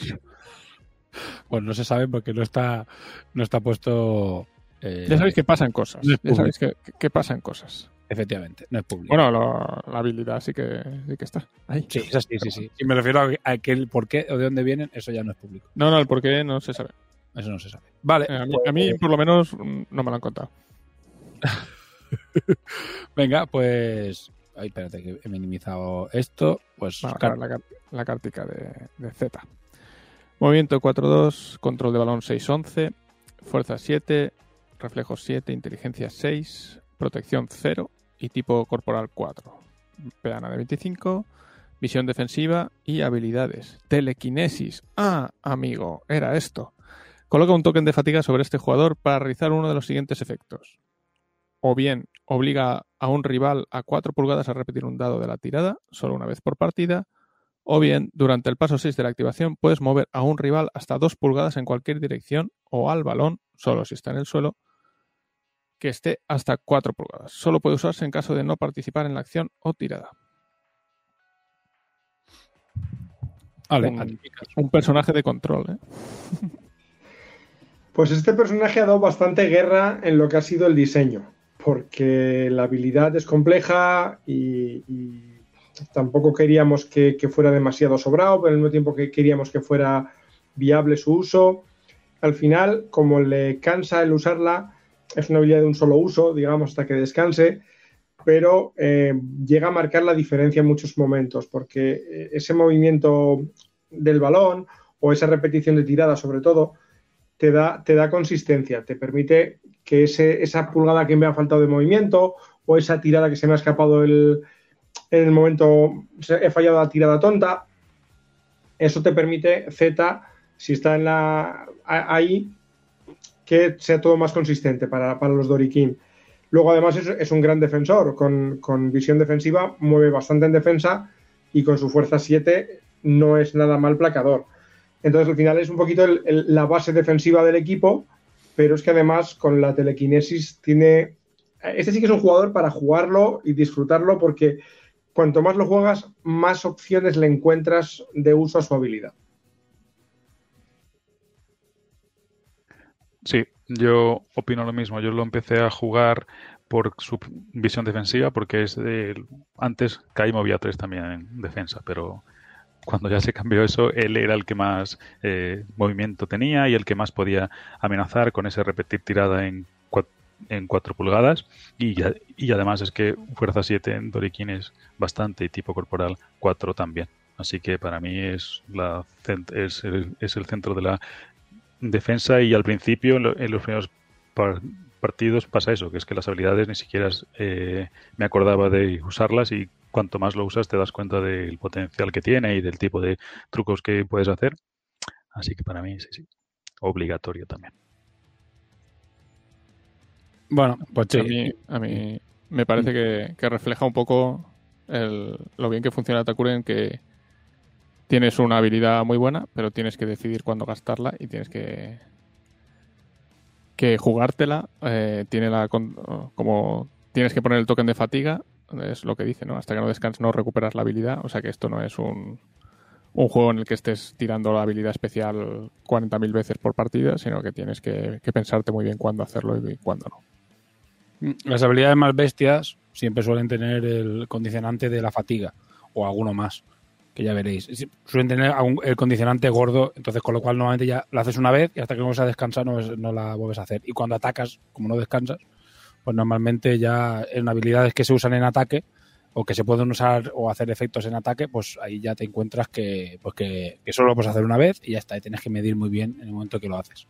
Bueno, pues Z, no mucho más que decir es el defensor básico y es muy difícil eh, de sustituir porque si no realmente ya no tienes a prácticamente a nadie que defienda rápido. Eh, potente defiende Z y, y Kai defienden fuerte porque bueno, Z Bueno, es, un Lee con el movimiento 3 es útil también en defensa. es útil, pero ya no es un defensor que te pegue. O sea, estos dos te pegan, son los únicos que tienen que pegar. Entonces quitas a Z, porque Kai no se puede sustituir, y te encuentras que no. Que sí, igual placas al otro, pero pff, daño. y, y, si- y si lo placas. Así que, aunque llegues, a Lee le metes un manotazo y, y la mandas a, a- a la enfermería. Así que, bueno. Eh, es, es como juega Dorikin. Ahora os lo explicaremos: juegan a atacar y en defensa a dar por saco. Bueno, pues siguiente jugador. Pues vamos con Kai.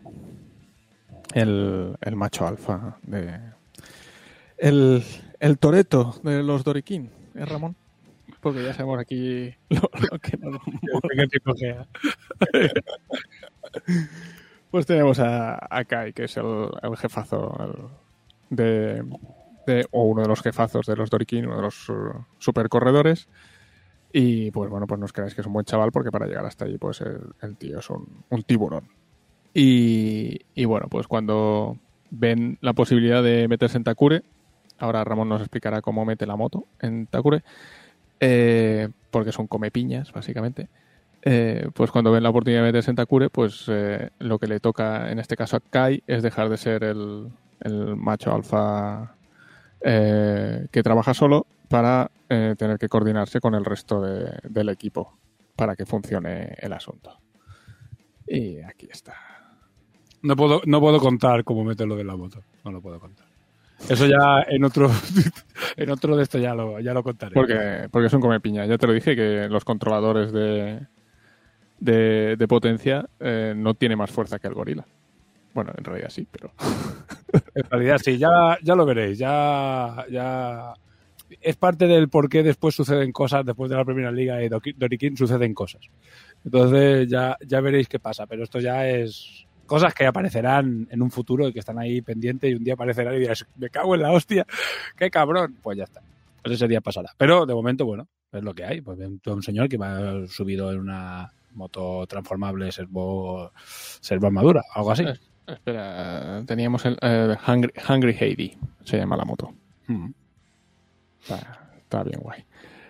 Y por supuesto, una de las. Bueno, la miniatura de Takure. Que para los que confiaron en Ramón y compraron a los Dorikin eh, a precio de Kickstarter, pues creo que Ramón les ha compensado sobra- sobradamente con el esfuerzo que, que han puesto y los latigazos en el, en el diseñador. A mucha gente, latigazos a escultores. La- Latigazos a todo el mundo, joder. Esta la, voy a, po- esta la voy a poner porque justo la tenía, la tenía al lado en la misma carpeta. Así que pongo la, la- el render. Bueno, los otros, los, los otros es que si no están pintados de todas maneras, lo suyo es verlos después ya pintaditos y eso. Pero si cae, cae ha sido un esfuerzo, ya lo contamos, cuando ya enseñamos el render, un esfuerzo titánico y bueno, y un esfuerzo titánico también por parte de, de José el escultor que hizo un, José. trabajo, Lo ha clavado, ¿eh? hizo un trabajo espectacular y ha hecho un miniatura. Ah, hay que explicar que ahí en, la- en la- el render igual no se ve bien, pero la miniatura es enorme, pero enorme.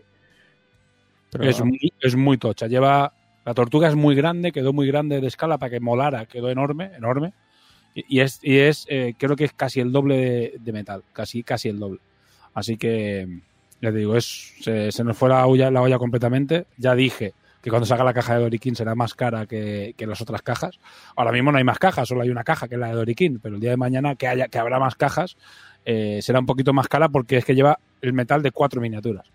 de cuatro miniaturas normales, así que, que bueno, algo, algo más cara, así que unos euros sí que subirá esa caja. Pero Bueno. José, lo, José lo ha clavado, ¿eh? Es, eh, No, José hizo un el- trabajo espectacular. sí. el pedazo de metal más dinámico que, que se podía hacer. ¿eh? Sí. Madre mía. Sí. Bueno, pues vamos para allá. Eh, movimiento 4-2, control de balón 6-12, fuerza 10, reflejos 5, inteligencia 7, protección 3 eh, y tipo corporal 6. El, el jugador en peana de 40 milímetros, el delantero.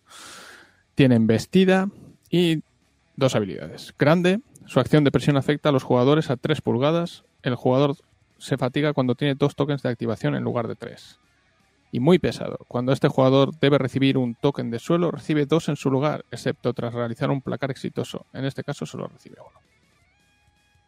Es que estamos ya jugando aquí con cosas especiales. Sí que estos dos jugadores sí que son más, más bizarretes. ¿eh? Pues sí. Ardepicas, cuéntanos. Pues a ver, eh, este personaje que, que en principio parecía muy simple y, también ha tenido idas y venidas porque ha tenido movimiento de 3 en defensa, ha tenido movimiento de 3 en ataque, ha, ido costando ajustar bien ese, ese nivel del, digamos, de, de movilidad que tiene. Pero eh, al final es la bestia del, equipo, es, la fuerza, es el personaje más fuerte de todo el juego esa fuerza 10 lo hace realmente brutal. Y la gente dice, wow, pues fuerza 10 para defender. Bueno, sí, quiero decir, puede placar, pero no es su función, porque con movimiento 2 en defensa tampoco es que llegue muy lejos. Peana grande es cierto que le ayuda, pero no, no es su función. Su función es percutir. Este señor en ataque te está tirando dos dados a 10 y te va a pasar por encima como si fuera un vehículo blindado es una verdadera mala bestia. De hecho, las habilidades que tiene prácticamente son negativas justo por eso, porque es que realmente lo que puede llegar a hacerte es una salvajada. Además, a diferencia del resto del equipo, aguanta mucho, mucho y bien. Entonces, al final, su función es esa, es el que rompe las defensas cuando hace falta. Sí, yo estoy completamente de acuerdo. Eh, la- lo de la fuerza 10 es lo único que asusta un poco a los otros equipos cuando estás jugando en términos de placar y de, y de embestir, porque si no, pues con esquivar no haces mucho daño. Y en defensa sí que es cierto que siempre está llegando tarde, pero creo que esa habilidad que tiene, que su, que eh, su presión afecta a 3 pulgadas, es bastante buena, porque sí que es verdad que él estorba más que otra cosa, pero si lo logras poner en un sitio céntrico y, y que siempre esté presente, eh, consigue dar esos negativos que acaban ayudando a los placajes que tú estás haciendo pues con gente que tiene fuerza 6 o fuerza 5 o no, o no una fuerza tan grande y lo mismo para los pases. Y en ataque es muy difícil jugarlo cuando hi- hicieron eh, o cuando hicisteis el cambio que eh, se fatigaba con dos era más difícil usarlo. Antes a mí sinceramente me parecía demasiado bueno sí. Eh, es más difícil usarlo pero es eso. Si sabes colocarlo en el punto bueno arrasas a quien tengas delante y ya puedes pasarla para que siga otro hacia la hacia la zona de anotación me parece un jugador muy útil y es piedra angular tanto en ataque como en defensa, ya digo, por porque es eso, esa zona de control de 3 pulgadas es, es bastante interesante. Bueno, es un jugador, Kai es un jugador que ya hace que jugar Dorikin sea más difícil que jugar los equipos de la, del, del core. Es decir, al, al momento que desequilibran los equipos, eh, tienes que tener más cosas en cuenta para poderlos hacer funcionar bien. Y Kai es un jugador que no puede sustituir porque es el jugador grande y de momento no se pueden sustituir, con lo cual eh, siempre lo tienes que tener y es un jugador especial. Es un jugador que se fatiga más rápido, que en defensa es verdad que ocupa, pero si lo dejas en un lado eh, queda muy anulado y no puede eh, hacer el- ese su- support del resto de la defensa, ¿sabes? Porque a Z siempre lo tienes y llega siempre, pero Kai eh, tiene que estar ahí siempre como de segundo, de plan B, preparado para que, y sobre, sobre todo en defensa lo usas para que el otro no haga según qué cosas. más que como, como una especie de defensa activa. Y en ataque el problema que tienes es que tiene que estar muy bien colocado, muy bien colocado, para que puedas hacer movimiento, eh, un movimiento, o sea, una activación con él y utilizar su embestida con dos dados. Porque lo más probable es que lo, cuando le pases el balón, eh, si él tiene que primero moverse y después volverse a activar para, para embestir, ya no va a tener el segundo dado porque ya se habrá fatigado. Con lo cual es muy difícil, es, es, es difícil medir el juego con él, pero cuando consigues cuadrarlo y cuando ya juegas eh, bien con Dorikin, que es, una, es un monstruo, es un monstruo espectacular. Y, y es muy difícil de parar, muy, muy, muy, muy difícil de parar. Pero bueno, pas- paso está hecho así, para que sea difícil de usar y, funcione mejor. Bueno, pues ya está. Estos son los cuatro jugadores, la alineación eh, titular y tenemos también los cambios. Y bueno, vamos a empezar por Nona porque es la primera que se, que se enseñó. Vale, Dani. Que, que trasfondo que también se ha visto, porque el trasfondo sí que se, sí que lo visteis en, en el Kickstarter. Sí, en principio Nona, que es el apodo que tiene, que significa hermana mayor. Y entonces, pues como, como el personaje simpático y, buen rollero que hay en, en el grupo de los Dorikin, que, que ayuda a todo el mundo.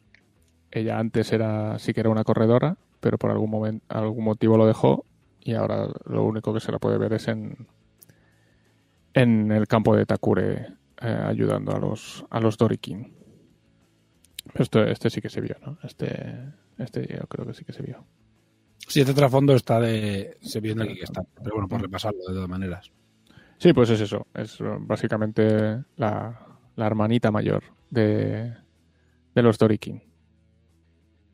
Bueno, pues por pulir un poco más el trasfondo, eh, es una persona, eso, no es tanto simpática como una persona que ayuda, y es eso, la gente la llama nona, que es eh, en, en coreano es el nombre que se le dice a, a- las hermanas mayores, es un, es un, bueno, como un seudónimo, podríamos decir, pero es como se llama a esa figura eh, de hermana mayor que es eh, seria o que digamos que es la que te, te echa las broncas, pero siempre lo hace por tu bien y porque mejores y que siempre va a estar ayudándote por muy bronquera que sea o por muy eh, eso, por muy dura que sea, siempre lo va a hacer para que mejores. Y ayuda a todos los eh, muchos pilotos que van perdidos o pilotos que bueno y siempre les ayuda. Si son a los que son buena gente a los que están más desamparados siempre les ayuda. Y no corre. Nona no corre por bueno, pues un tema personal, pues dejó de, dejó de competir siendo una piloto de alto nivel y ahora se dedica, bueno, pues básicamente pues encontró en Takure una manera de, de- estar activa y de eh, poder seguir teniendo esa adrenalina que buscan todos los Dorikin sin tener que competir en carreras porque por una razón X no, no puede correr. Así que bueno, eh, carta. Ay, espera, no, esto no lo he preparado. Espérate un segundo. Espérate, voy a taparla porque no sé lo que hay en este mazo. y no me acuerdo. Y a lo mejor hay cosas que no se pueden ver. Así que. Ay, ah, Cuestiones, cuestiones del directo. Cuestiones del directo, vale. Me la dejo preparada. Spoiler, spoiler, spoiler. No, creo que este mazo no, el otro sí. Este creo que no tiene nada. ¿No- ¿Nos está, ¿Nos está viendo alguien hoy? Una persona. ¿Petacas? No, no lo sé. No ha comentado nada, o sea que no sabemos quién es. Venga, dale. Bueno, pues Nora, tenemos movimiento 4, 2, eh, control de balón 7-11, fuerza 6, reflejos 9, inteligencia 7, protección 0 y tipo corporal 3. Viene en peana de 25, habilidades contrapié y dentro de las habilidades sobre ruedas, una vez declarado que realice la acción, la acción levantarse de- debe realizar una tirada de reflejos y superarla con éxito para retirar el token de suelo. Cuando realiza un esquivar, si en, un- si en su tirada hay un resultado de 12, lo debe elegir siempre. Dice, si solo usas eh, eh, esto es el asterisco del movimiento, ¿no? Si solo usas el token de movimiento y no el de giro, Nona mueve 5 pulgadas. Solo en el mover como primera acción y si no tiene fatigas. O sea que mueve 5 en, li- en línea recta. Por los patines súper guapos que lleva. Efectivamente. Bueno, Y, pues. ah, Dale, dale. No, no, era los, los cambios, pero, pero vamos, di, di los tú y ya está. Ah, sí, di, di los cambios primero. ¿Qué tiene? Tiene. ala, por puede salir por, por Lee, ¿es? Sí. Y Por Z. defensivo y por Z. Y, y defensor por Z. Bueno, pues este es probablemente ahora sí el personaje más rápido, pero con trampa, porque es el más rápido del juego si va en línea recta. El tema es que, a diferencia del resto de personajes que pueden llegar a mover 5, ella no se fatiga para hacerlo. Entonces, claro, eh, está corriendo todo el rato a unas velocidades muy serias. Eh, además, teniendo contrapié, pues va a coger la línea recta, si la vas a intentar placar, te va a esquivar, va a ganar todavía más movimiento y probablemente se te va a escapar. Es una anotadora brutal, pero brutal. Además, reflejos 9, con dos dados, es muy difícil pillarla. Eh, probablemente es la, anotadora más salvaje, más, más directa que hay en el juego. Obviamente, a cambio, pues es un personaje muy frágil, que no tiene armadura, solo 3 de tipo corporal, defensa movimiento 2, fuerza 6, no, tampoco esperéis que hagan nada en defensa. Al final es lo que es, es ¿Quieres anotar? Balón a ella, corre en línea recta todo lo rápido que puedas, pasa por encima esquivándolo todo, sigue ganando movimiento hasta que llegues al final. Muy simple, muy directa, pero muy letal.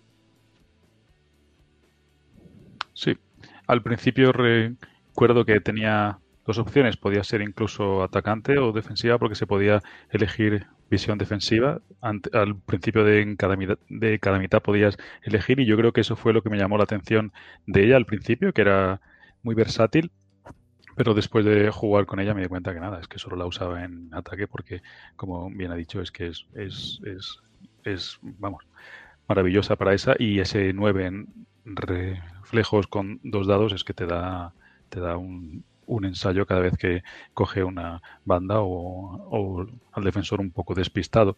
Y lo que me gustó de ella es eso, como que su trasfondo no era el de típico anotadora, líder o, más fanfarrona, sino que era como la, pues pues hermana mayor o la, o la, que ayudaba o la que, o la que acogía y aún así pues para mí era como el jugador eh, estrella y me gustaba ese contraste, así que me parece que es un jugador eh, muy bueno y el perfil y, la figura y eso me parece, vamos, magnífico. ¿Mm?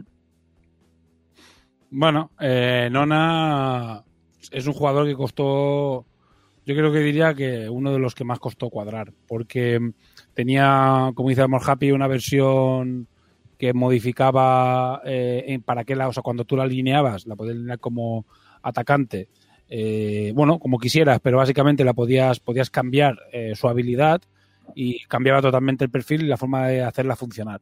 Pero nos dimos cuenta de que, de que los Dory Kings estaban muy rotos en defensa, porque era muy, era no, no un tema estadístico, un tema de juego, de puro juego y sensación de juego y efectividad de juego, en el que mover mucho en defensa era mejor que placar bien. ¿Sabes? Entonces, eh, por eso a Yamato al final se le subieron algunos stats en defensa de movimiento, no de no de mismo no de fuerza y se le bajaron a, a Dorikins porque tenía muy poco sentido. Se hizo, se hizo así porque tenía sentido que fueran rápidos pero de, nos dimos cuenta que la velocidad en defensa hacía mucho mejor hacía, era mucho más determinante que tener mucha fuerza en defensa. Y dijimos es mejor que un equipo bueno en defensa sea rápido en defensa como Yamato porque se coloquen bien o porque sean o tengan buena buen entrenamiento para colocarse bien y un equipo tan rápido en ataque que sea tan rápido en defensa sí, era buenísimo. Entonces estaba muy por encima del resto de equipos. Era un rodillo porque lo hacía todo bien. En ataque en defensa todo lo hacía bien. Así que ahí ya ajustamos. Y la que más costó fue Nona de, porque los otros eran bastante fáciles el ajuste que había que hacerles pero Nona cost, costó mucho sin cargárnosla eh, costó mucho. Y al final ha quedado, puede aparecer y dice, oh, pues si, a primera vista parece que está perfecta. Pues costó muchísimo cuadrarla y dejarla como está ahora. Bastante, bastante, bastante. A mucha gente le entra el miedo el tema ese del 12, que si esquiva y saca un 12 tienes que elegirlo y se cae. Pero recordar la habilidad básica de los Dorikins, que después la comentaremos, que es lo que hace que, que no sea tan dramático, que simplemente, bueno, eh, repetir, puedes siempre repetir tiradas de, de reflejos, eh, medio fatigándote, así que bueno, tampoco es que sea un drama. Pero bueno, eh, ahí está y es un pequeño hándicap que tiene siempre, que siempre tiene Nona. A ver, en, en general creo que los Dorikin prácticamente todo el equipo dio bastante guerra a la hora de diseño, porque al ser un equipo tan radical, ajustarlo bien para que estuviera bien nivelado con el resto, pues era, era todo un todo un currelo. Al final ha quedado muy bien, pero sí es cierto que Noona eh, es uno de los personajes que no, no, el que más ha ido cambiando, porque yo creo que ha habido alguno, tanto Kai como Momo, yo creo que han cambiado más o más veces, pero sí la que más costó que nos quedáramos satisfechos ajustándola, porque sus cambios sí que han sido mucho más radicales, de tener dos perfiles prácticamente, llegó a tener fuerza 5, volvimos a volverla a subir a fuerza 6 cuando bajó a movimiento 2 en defensa. Fue, fuimos retocando, tocando hasta que, que, realmente nos quedamos cómodos con ello. Yo creo que ha quedado muy bien. Es un personaje que al final su función es el que es, que es una anotadora, pero sin ser realmente inútil en, en, en defensa o en otras circunstancias. Es una jugadora, pues normal, lucha tirando a floja. En, en el resto, pero es ofensivamente bestial. El tema de la habilidad negativa, que yo también he oído gente decir, oh, es que le ponéis esto. A ver, es el mejor anotador del juego de calle. Había que ponerle algo para que por lo menos te pongas nervioso cuando tires el dado. Quiero decir, al final lo que ha dicho Ramón, eh, tienes esa repetición de la tirada que si sacas el 12, pues mira, lo vuelves a tirar. Si ya sacas el segundo 12, te mereces caerte. Entonces, que tenga algo por lo menos para que una vez de cada, pues no sé cuántas, el, el 144 tiradas son. Sí, hasta que, hasta que, se cae. Eh, el, el, que use una de cada 144 veces se te va a caer nona. Pues mira, oye, a cambio 143 veces habrá anotado. Entonces, yo es creo que es, es, muy psicológico es, más que estadístico, ¿sabes? Sí. también es cierto que, que, esa habilidad primero entró por tema trasfondístico el tema de las ruedas, tenía que ir línea recta, se podía caer. Queríamos que, o sea, bueno, fue cosa de, de, de Ramón, que, que, él quería que esta jugadora pudiera caerse. Y era un tema trasfondístico. Luego, pues sí es cierto que para que tenga ese toque psicológico de que no es tan perfecta, ¿no? De que, de que algo puede fallar. Que luego, a la hora de la verdad, yo creo que todavía no la he visto caerse nunca. No, yo creo que yo creo que a nadie se la cayó, no, no, ¿sabes? Creo que a nadie se la cayó, pero bueno, ya veremos a ver cuando. Al final tenemos que tener en cuenta eh, de que hemos ido con mucho mimo y con mucho cuidado con los, con, con los, con los tres equipos básicos para que queden ajustados. La liga ayudó muchísimo a que quedasen lo más ajustados posibles, pero no hay que olvidar que esto es una primera edición, es decir, Toriquira hace un año no existía, o sea, el equipo, el equipo, o sea, no existía hace un año y medio, es decir, es la primera edición y se han jugado 100 partidas, ¿sabes? Entonces, cuando hayamos jugado 3000, pues habrá cosas que estadísticamente veremos que están mejor o peor y ya, ya se cambiará lo que se tenga que cambiar y ajustar lo que se tenga que ajustar. Pero bueno, hemos, hemos hecho lo que hemos podido con el tiempo y, y, y las posibilidades que, que, se ha podido. Yo creo que ha quedado bien, pero yo qué sé, a lo mejor resulta que se cae muchísimo, la gente se queja mucho de que se cae y hay que volver a, a, a, llevar a Nona a, a, la mesa de diseño, pero yo creo que no, pero bueno, ya veremos. Hombre, Estamos yo creo que, que, que 143 puntos anotados por cada caída, a mí me sale un buen ratio, ¿eh? A ver, espérate, pero que es cuando pasa en la final del Mundial, ¿sabes? Y le suda los pues cojones. Cuando, cuando pasa en la final del Mundial y, y mis Yamato aplasten a, a, a, a Almost Happy, pues yo aplaudiré como buen jugador Yamato que adora de aplastar Dory Kings. Eso es otra cosa. pues, pero sí, más o menos. Bueno, Ajá. pues Nona, repasadita Nona, eh, personaje muy chulo, también con un, con un, con un diseño muy, muy guay, el render y eso. Pues los renders no los hemos puesto en esta ocasión, ya, lo, ya los iré a, vista, eh, a, a, ver, porque sí que prefería haberlos podido enseñar pintados y bueno, pues ya, ya los iré viendo pintados a medida que se vayan pintando. Bueno, pues último jugador. De, de todas maneras, una vez cada 144 da, da pie a los jugadores para llorar preventivamente. Sí, evidentemente. ¿sabes? Eh, menudos. vale, pues último de todos. Pues Momo. Para conocer el trasfondo de Momo, deberíamos hablar sobre el proyecto 732. ¿Y de qué va este proyecto? Pues el proyecto va de eh, el mantenimiento de instalaciones en el espacio. Que las corporaciones, como todos sabemos que no son ninguna hermanita de la caridad, necesitaban un personal ligero eh, y que no tuviera ninguna atadura en, tierra o las eh, el menor número de ataduras posibles. Entonces el proyecto 732 consistía en modificar genéticamente a unos niños, eh, proporcionándole también los mejores bioimplantes disponibles y formarlos como mecánicos para después enviarlos en, al espacio para que se ocupen de sus, de sus instalaciones allí. Y uno de estos niños, porque claro, los modifican genéticamente con 8 o 9 años para que no crezcan más, pero tampoco saben lo que les va a pasar cuando tengan 50 o 60 años. Y uno de estos niños, que ya no es ningún niño, pues es Momo, que es el... el... Momo es su, su apodo entre los Dorikin por, por ser un, chava, un, un, tío ácido y gamberro y muy sociable, pero que en realidad es un adulto dentro del cuerpo de niño. Nadie sabe de qué edad tiene. Y entonces, pues claro, es uno de los mejores mecánicos de la ciudad y de vez en cuando se lo puede encontrar eh, jugando partidos de Takure con los Dorikin, aunque claro, no puede jugar todos los partidos y no puede jugar todo el partido porque, como sabe de picas, pues es bastante fácil de, de machacar. Y, este es el, el trasfondo de, misterioso de, Momo. Bueno, aquí añadir, sí, que el trasfondo en este caso no tiene tanto misterio como algunos otros.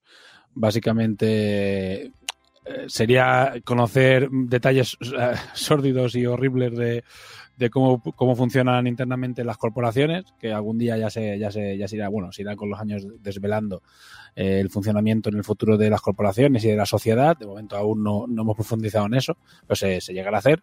Y uh, bueno, y Momo es esto, pues es, es un, un poco un experimento, un experimento con patas y no se sabe la edad que tiene, eh, pero es una persona ya adulta en eso, en, encerrado en el cuerpo de, de, un niño. Y en lugar de ser una especie de amargado insufrible, el apodo Momo, que viene del dios griego de la burla, podríamos decir, es porque es en realidad todo lo contrario, es un tío ácido, eh, irónico, pero no, pero no borde, sino es un gamberro y es un es bastante cabrón y bastante pesadete y, y tienes un humor muy, ya digo, muy adulto, muy ácido, muy, muy áspero, pero, pero es bastante cabroncete. Y representa un poquito también en la, en la figura, ¿sabes? se le ha puesto también la, versión sin casco, un poco con la sonrisilla de cabroncete, para que reflejara un poquito ese, ese rollo que tiene. Pero, como dice Dani, es un, a lo veis en la carta, es un tío que en dos hostias a la. No deja de ser un tío de metro 10, metro 20, o sea, es un, es un niño de 9 años, de 9, 10 años, o sea, o al menos el cuerpo que tiene es pequeñito. Y la figura, ya la veréis, es más pequeña. Las, las, Lee, Lee sobre todo es, es pequeñita, ¿sabes? Y, y, Z también no es muy alto y ya veréis que, que Momo es más bajito aún, es una, es un, una figura bastante pequeña. Bueno, pues venga. Bueno, como, como ya comentamos, otra de las maravillosas miniaturas de, de este juego, ¿eh? Momo, que fue el, Momo, el creo yo, ¿no? Está mal que diga yo que, que es una de mis favoritas, pero sí, a mí, para mí es una de mis favoritas, sí. A mí es una de las, para mí es una de las figuras que, me, mejor ha quedado y que mejor representa a un jugador de, rugby. Aunque sea un, o sea, yo creo que es el, el que sea un 9 o pequeño. Yo que he jugado a, a rugby, los 9 no o eran chiquitines, ¿sabes? O un, o un, o un ala puro, ¿sabes? Un ala puro, eh, un ala abierto que suelen ser pequeños y rápidos. Yo creo que representa muy bien a, a, ese tipo de a ese tipo de jugador, pese a que es un pasador. Pero bueno. Yo he de decir que es de, creo que es de las pocas miniaturas que realmente me gusta más con casco que sin casco. Así como la mayoría que tienen las dos opciones de cabeza, a mí personalmente el, el toque insectoide, libélula, no sé, hormiga que tiene Momo, me, me, hace gracia con el casco y me gusta muchísimo. Y me, la pose me parece logradísima. Es una maravilla. Y la pena es que a nivel, después de producción, a nivel de la pose, a nivel de pose no se puede poner la mano abierta porque después son una, es una miniatura muy pequeña y, y, haberle puesto la mano abierta hubiese sido que no la, los dedos, la mitad de los dedos no salieran bien y se tuvo que poner en, con la mano cerrada. Y, a, y, aún así se ha mantenido un poco la, la, pose que tiene, pero muy guay. La verdad es que yo estoy muy contento en cómo ha quedado. Y fue otra, otro muñeco muy difícil de, de sacar por, bueno, por, otros rollos ya no relacionados con otros rollos, no sé cómo decirlo, por rollos raros. Pero costó mucho sacarla. Al final David eh, tuvo que, que, echarme una mano, David Pereira, y retocar la, la, la, ultimísima versión, pero ha quedado espectacular. Tengo muchas ganas de tener esta figura ya. Oye, yo tengo copias impresas, pero con, con, mi impresora, pero tengo de tener la, la versión de, de, metal ya en la mano para ver cómo ha quedado. Otra de las miniaturas que vale la pena tener dos ejemplares para poner las dos cabezas. Sí, yo creo que sí. Aunque te guste más la del casco, la otra también es, es una pasada. Bueno, Dani, cuéntame. Bueno, pues Momo, vamos allá. Movimiento 4-2, control de balón 7-11, fuerza 5, reflejo 7, inteligencia 8, protección 1 y tipo corporal, heridas 2. Ala. Uy, se nos va. Pase preciso, peana de 25 y le viene grande.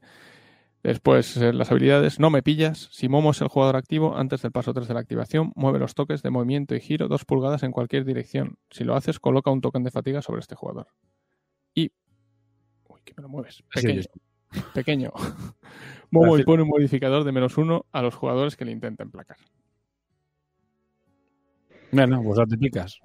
Eh, bueno, yo ya sabes que, que como jugador Yamato, eh, lo que me encanta de Momo es pegarle. Entonces, es un personaje que es bastante terrible cuando lo ves atacarte. Es un pasador. Bueno, no ha dicho, no ha dicho Dani los cambios. Dilos, dilos, sí. Eh, si no recuerdo mal, puede cambiar por, por el otro pasador, que es Lee, o podía cambiar por eh, Nona, era, ¿no? No o sea por Nona, por. Lee, por, los dos chicos. Por, por Lee, por Lawan, esa, sí. Cambiar por Lee, por Lawan. Sí. Eh, entonces, ¿Qué te aporta este jugador? Pues te aporta la posibilidad de, de, novedosa de jugar con dos pasadores, lo cual ya convierte a este equipo en una locura de defenderle, porque te, ahí sí que te pueden abrir el campo de una manera increíble, y te van a mover el balón de lado a lado y te van a buscar el ataque donde tengas el, el, el hueco más, más, claro o el jugador que peor defienda. Entonces, jugar con dos pasadores eh, te permite que, el equipo contrario no pueda defender realmente bien, porque no puedes defender uno a uno a los jugadores porque te van a buscar el emparejamiento peor y te van a entrar por ahí.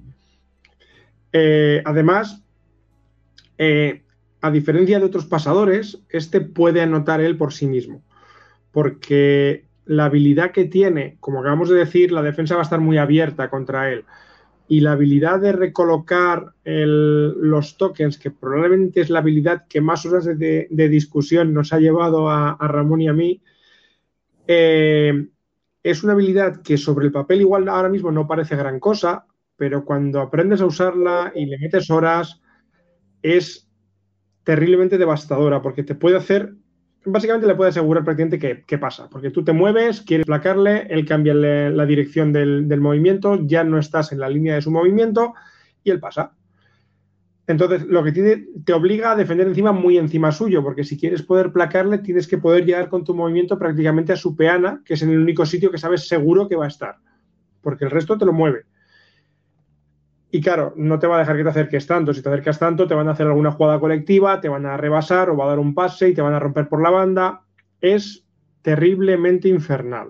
Ahora, claro, es infernal en ataque. ¿Por qué? Porque su defensa es, pues, como decirlo, inexistente. Movimiento 2 en defensa, fuerza 5, pues anda por ahí. Y, y, es más, ya no solamente que no lo haga bien, es que no quieres que lo haga, porque la mayoría de jugadores de otros equipos le buscamos para para hacerle un, percutir directo y a ver si lo puedo mandar a la enfermería, que solo aguanta dos golpes. Entonces, realmente es un jugador que, que marca el estilo Doriquín como nadie. Es no vamos a defender, pero a ver si me puedes igualar en el número de, de, de puntos que anoto. Sí, completamente de acuerdo. Yo reconozco que lo he jugado mucho menos de lo que me gustaría o de lo que me hubiese gustado por eso mismo, porque en defensa no me aportaba nada y luego era muy blandito. Entonces, pues para ir más seguro, ya que era plan torneo y eso, pues he, he preferido poner a otros, pero es que esa versatilidad que tiene de si lo juegas con Nona y con Kai y con la y con la, la One, por ejemplo, o con Z, eh, la One y Kai, eh, te permite eh, tener como tres partes de ataque, Kai, y ya tienen que temer tanto a Kai como a él, como a como a la One, porque a la One ya he dicho que si la dejas en un extremo puede pasar al otro lado, si no la defienden bien ella misma puede correr, si pasa a Momo, como bien ha dicho, as de picas, él se recoloca y sigue recto y puede pasar o romper la defensa rápidamente y a fin de cuentas no puedes defender a todos. Yo creo que ese es uno de los fuertes de Doriquín, es que cualquiera de ellos puede hacerte un roto y pues eso, tienes que defender mucho y retrasando la defensa mucho hasta, hasta ver cuál es la jugada atacante de tu rival y eso pues normalmente Momo lo hace bien eh, esquivando eh, pues en un, en un uno contra uno, que es como sueles quedarte siempre después de moverlos mucho en el ataque. Así que para mí sí, eh, me hubiese gustado mucho eh, jugarlo más, pero es eso, en defensa me parecía que aportaba poco, pero en partidas amistosas me gustaría jugarlo y, pro- y probarlo porque yo creo que no le saqué partido en absoluto a su habilidad de mover los tokens, que creo que es una de las más poderosas del, del juego. Me parece además muy interesante. Yo, yo además añadiré que probablemente la, combinación de Momo con Noona o de Momo con Lee, o sea, el doble pasador o el, o el de Momo con Noona, que es, que es la, la- corredora, yo creo que son inde- indefendibles al final. Si lo haces mínimamente bien, eh, no te pueden defender. Lo que pasa es que luego tienes que jugar con que tú tienes que defender al oponente. He de añadir una, una, una cosa, que es que yo ya, como comenté antes, le tengo un cierto odio personal a este personaje y me gusta machacarlo contra el suelo siempre que lo veo, que, que, que trague hierba, porque soy el único desgraciado en el mundo al que Momo le ha lesionado un Yokozuna. Qué triste, tío. Pero tal cual, o sea, yo entré a percutir y dije, mira, a Momo, lo voy a mandar a él a la, a la enfermería. Eh, pifié la tirada y Momo me mandó a mí Yokozuna a la enfermería porque estaba ya tocado. Joder, tío. Qué lamentable, tío. o sea, es- eres una vergüenza para Yamato. Pero, pero Seppuku. Seppuku. tres seppukus llevo ya por aquello. Tío. Bueno, eh, Momo creo que es el jugador más difícil de usar del juego. Es el, el jugador eh, que en manos de un veterano eh, que sepa jugar a esto te va a destrozar. O sea, es, evidentemente tiene un millón de handicaps, porque si no es que sería una aberración. Eh, lo que pasa es que es muy difícil usar el tema de los tokens. Es muy difícil, muy difícil. Sacarle partido es muy complicado. Pero cuando le pillas el punto, Momo contra uno o incluso contra dos es indefendible. En, muchas situaciones es indefendible. Es literalmente indefendible. O sea, automáticamente el defensor está obligado a recular. Reculas, vale, pues no, no utilizo mi, mi habilidad, tiro para adelante. Ostras, es que es súper difícil de, de defender. Pero es, eh, como digo, seguramente el jugador más difícil de usar, eh, pero el que tiene más potencial del juego. Eh, a ver si se usa más, si la gente lo usa más y lo explota un poquito más. Eh, porque te digo, yo lo, que yo he usado me parece una aberración, una aberración. Eh, in, incluso con su fuerza 5, incluso con sus dos heridas, o sea, con sus dos, eh, eh, bueno, sí, dos magulladuras. De, de, hecho, se le bajaron los reflejos por esa misma razón, porque lo vimos tan tan bueno que dijimos que encima ya si cometes un error en el colocamiento y llegas, tenía reflejos, te esquivaba y decías, bueno, ya esto ya es el, el no los reflejos y que pueda fallar por lo menos si se ha equivocado. Es que el asunto de Momo es que es un pasador. O sea, el asunto del tío es que tienes a un pasador que es que, que te rompe por velocidad, no por velocidad, sino por agilidad, una defensa como el mejor eh, ala del, del, juego. Sea, entonces, pero es eso, es muy difícil de usar, pero por, en manos de un veterano uf, es un arma poderosísima, muy, muy, muy, muy poderosa, muy poderosa. Y por eso tiene un montón de handicap, porque si no, es que no, digo que si no, eh, no podía haber salido así este jugador. Y ahora veremos después lo que digo, después de las mil partidas, dentro de un año de que la gente haya tenido juegos, hayan jugado muchos torneos y tal igual, después de las mil o dos mil partidas, veremos en qué situación nos encontramos y si hay que retocar cosas y que seguro que sí. Pero bueno, eh, para esos juegos continuará vivo y continuaremos ajustando e intentando hacerlo mejor siempre. Y, pero bueno, de momento es así y es un es una bestia el tío. Eh, ah, Momo me gusta muchísimo cariñosamente aquí le llaman el Terminator. Porque eh, como buen Terminator, si tú le pegas un poquito, aparece el tacli que lleva dentro. Qué gente. Eso, eso, iba decir, eso, iba a decir, que tiene la ventaja de que es una gran oportunidad para usar a Tacli en la segunda parte. Sí, sí, sí, sí. Es un jugador, es lo, es lo que digo, es, es, el gran handicap. Es que con dos hostias se va a su casa, pero súper fácil. O sea, es muy fácil lesionado y es un jugador que tiene un stat, los stats bajos, o sea, tiene unos stats normales, en el momento que lo lesionas un poco es que es mejor sacar un tackle, porque pff, cuando estés lesionado y ya muy tocado, ya no te vale la pena.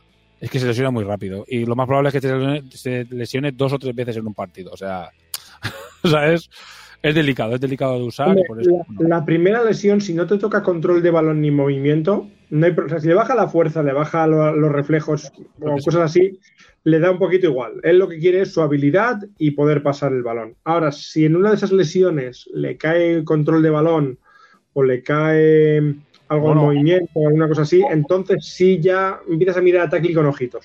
Cual- cualquiera de las graves, automáticamente ya en otros jugadores puedes aguantar muchas graves. Este jugador, una de cualquiera de las graves, es que ya es automáticamente tackle.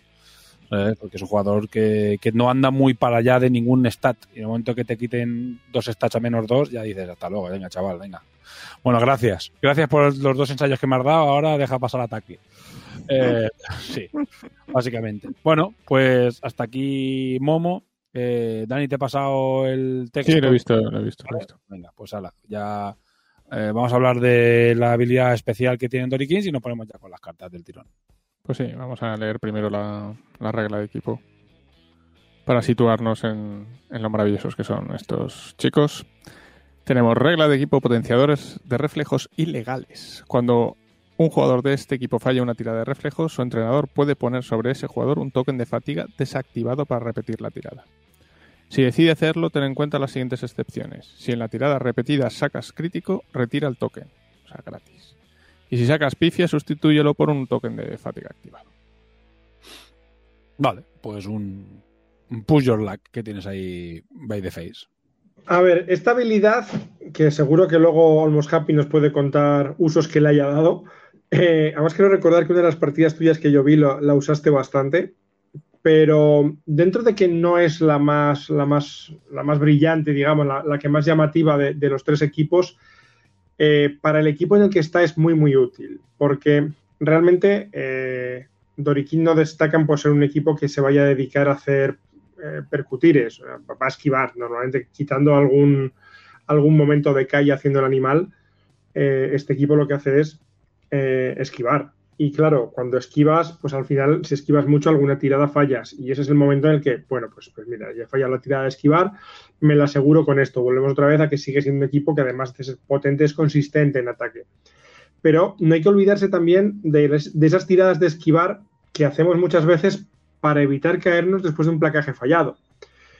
Eh, no destacan por su potencia a la hora de placar, entonces muchas veces fallan placajes y por ejemplo que un Kai, vale, este no suele fallar los placajes, pero un Kai que falle un placaje y se te vaya al suelo es una avería enorme, sobre todo en defensa y no quieres. Entonces esa repetición ahí en tirada de, de esquiva, de reflejos quiero decir, eh, permite eso, evitar ese tipo de disgustos. Eh, pues no, oye, no, no, no quiero a en el suelo o no, no quiero, he fallado el, placar con, con Z y se me va a caer y lo necesito para defender. No, no quiero. Te, te da una, una seguridad. Sí, en, en efecto, yo al principio la verdad es que era de lo que más eh, me quejaba. Bueno, yo no me he quejado abiertamente de nada, pero de lo que más Quéjate, eh, pensaba tiempo, yo quéjate.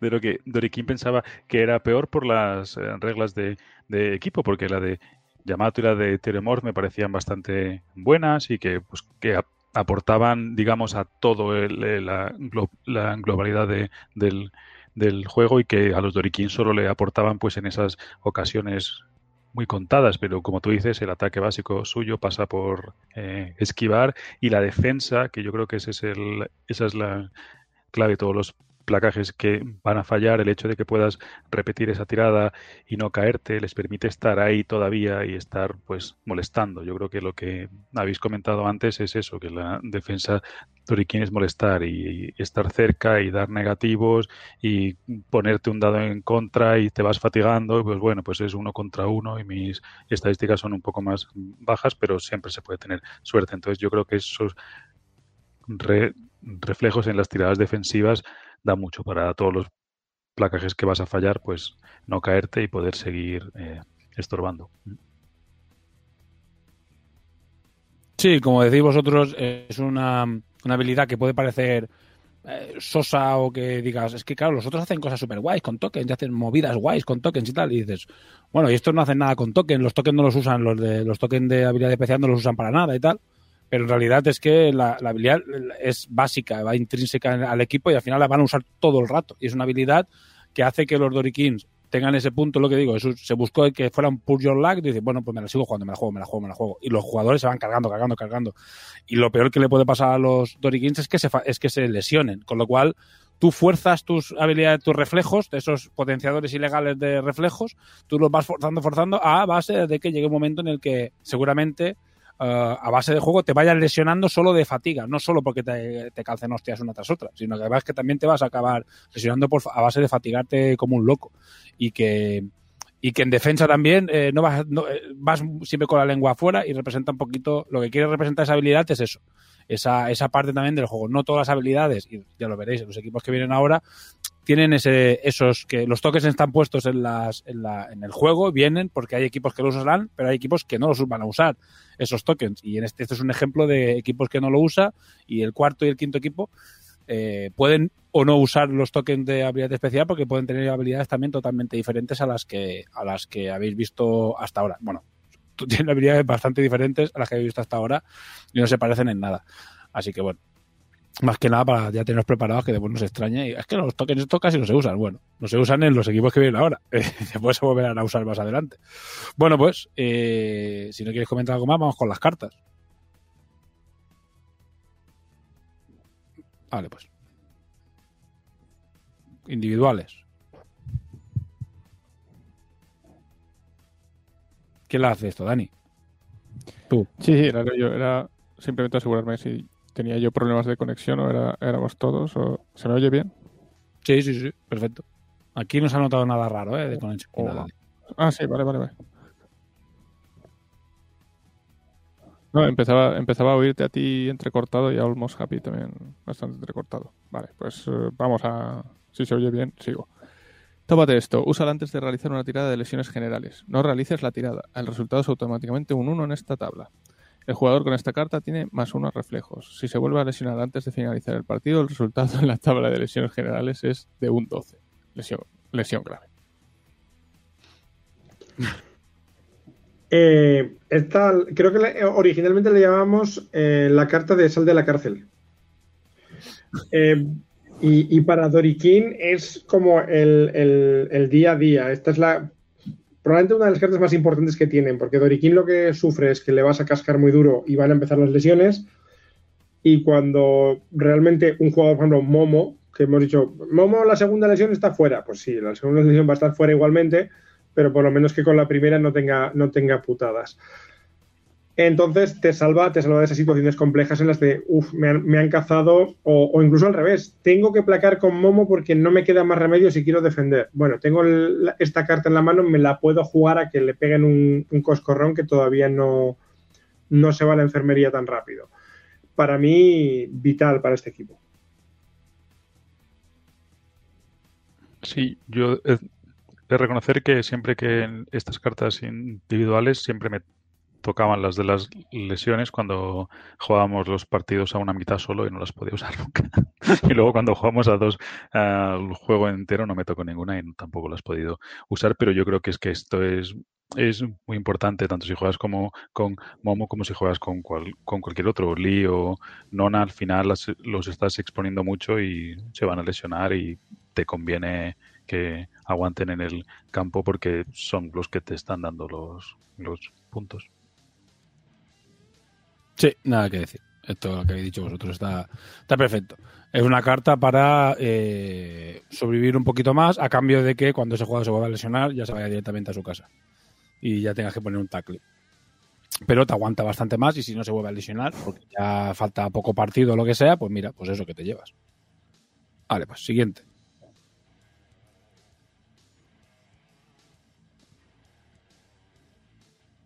Dani. Nitro. Úsala cuando actives a un jugador. El jugador mueve más 3 pulgadas en su. Uy. ¿No se me oye bien? Ahora. Sí, sí, sí, que, ah, se te oye perfecto, si no se corta nada. Ah, vale. Nitro. Úsala cuando actives a un jugador. El jugador mueve más 3 pulgadas en su mover como primera acción. Inmediatamente después del paso 3 de la activación, el jugador recibe un token de fatiga.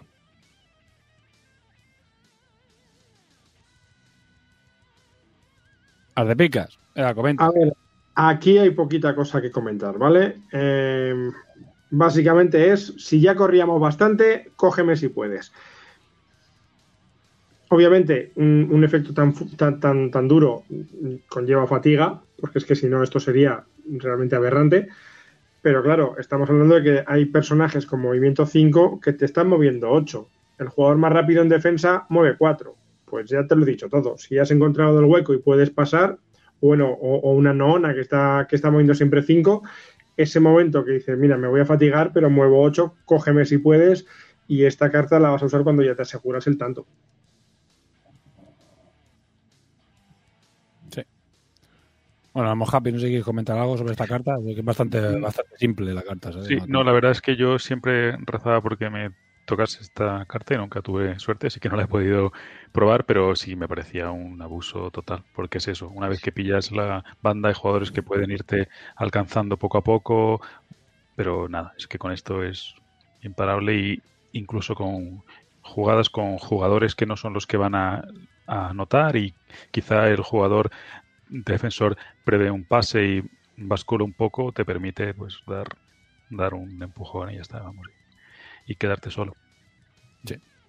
Y Dani, respecto a los cortes, yo me corto siempre de manera natural, o sea que no me tomes como referencia de, de conexión porque me corto yo con mis conexiones mentales, o sea que tú tranquilo que se te oye bien.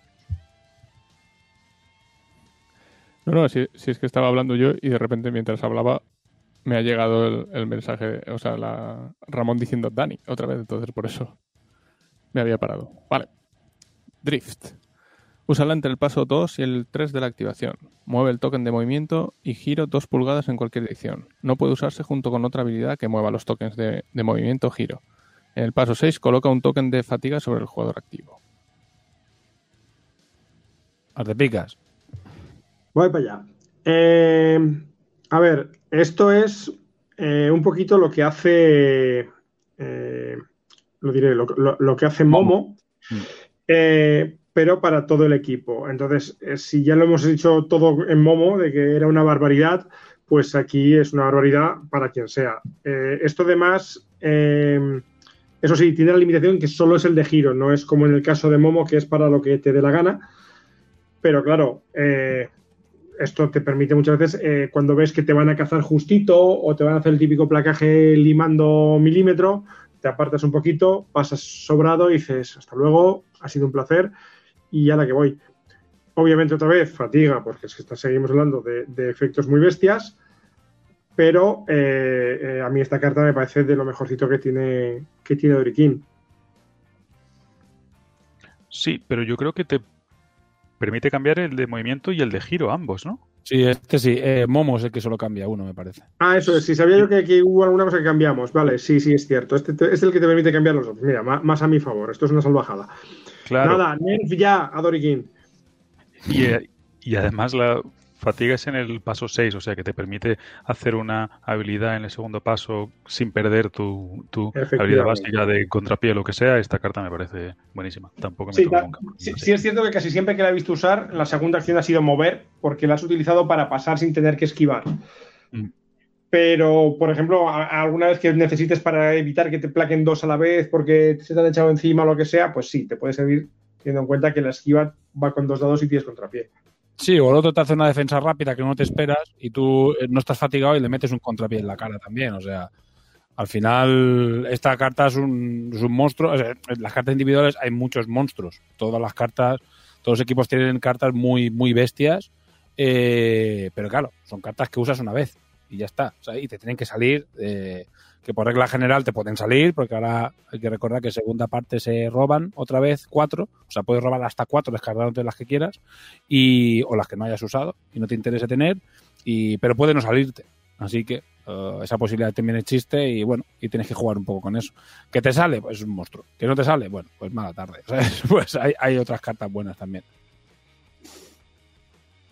Sí, hay que explicar, me parece especialmente buena con Noona, porque aunque Noona nunca va a poder poner el, el token de giro si quiere mover 5, sí que poder cambiar el token de movimiento le permite un reposicionamiento a un personaje que de base solo mueve en línea recta, que puede ser muy, muy interesante. Bien, siguiente pues. Pequeños y rápidos. Úsala antes de realizar una tirada de esquivar. Tira tres dados en esta tirada. Tampoco es mala. Eh, fácil, sencillo y al cuello, básicamente. Eh, si ya es bueno estos personajes esquivando con dos dados, pues ya con tres, imagínate. Eh, hemos hablado de que tenemos personajes por aquí con, reflejos 9. Con reflejos 9 y 3 dados, vamos, un milagro tiene que ocurrir para, para que no, te escapes. Eh, a mí me parece especialmente interesante por el hecho de que puedes utilizarla con un jugador fatigado. Y claro, porque sí que tienes mucha esquiva ya de por sí en el equipo, pero esos personajes con contrapié que han tenido que gastar la fatiga para algún efecto, alguna carta, y llegan fatigados, si es la jugada ya que necesitas para llegar a anotar, y esto pilla de sorpresa a la defensa, porque la defensa va confiada de que ya has gastado la fatiga, de que ya no tienes el contrapié, y pum, te encuentras con tres dados que dices, madre mía.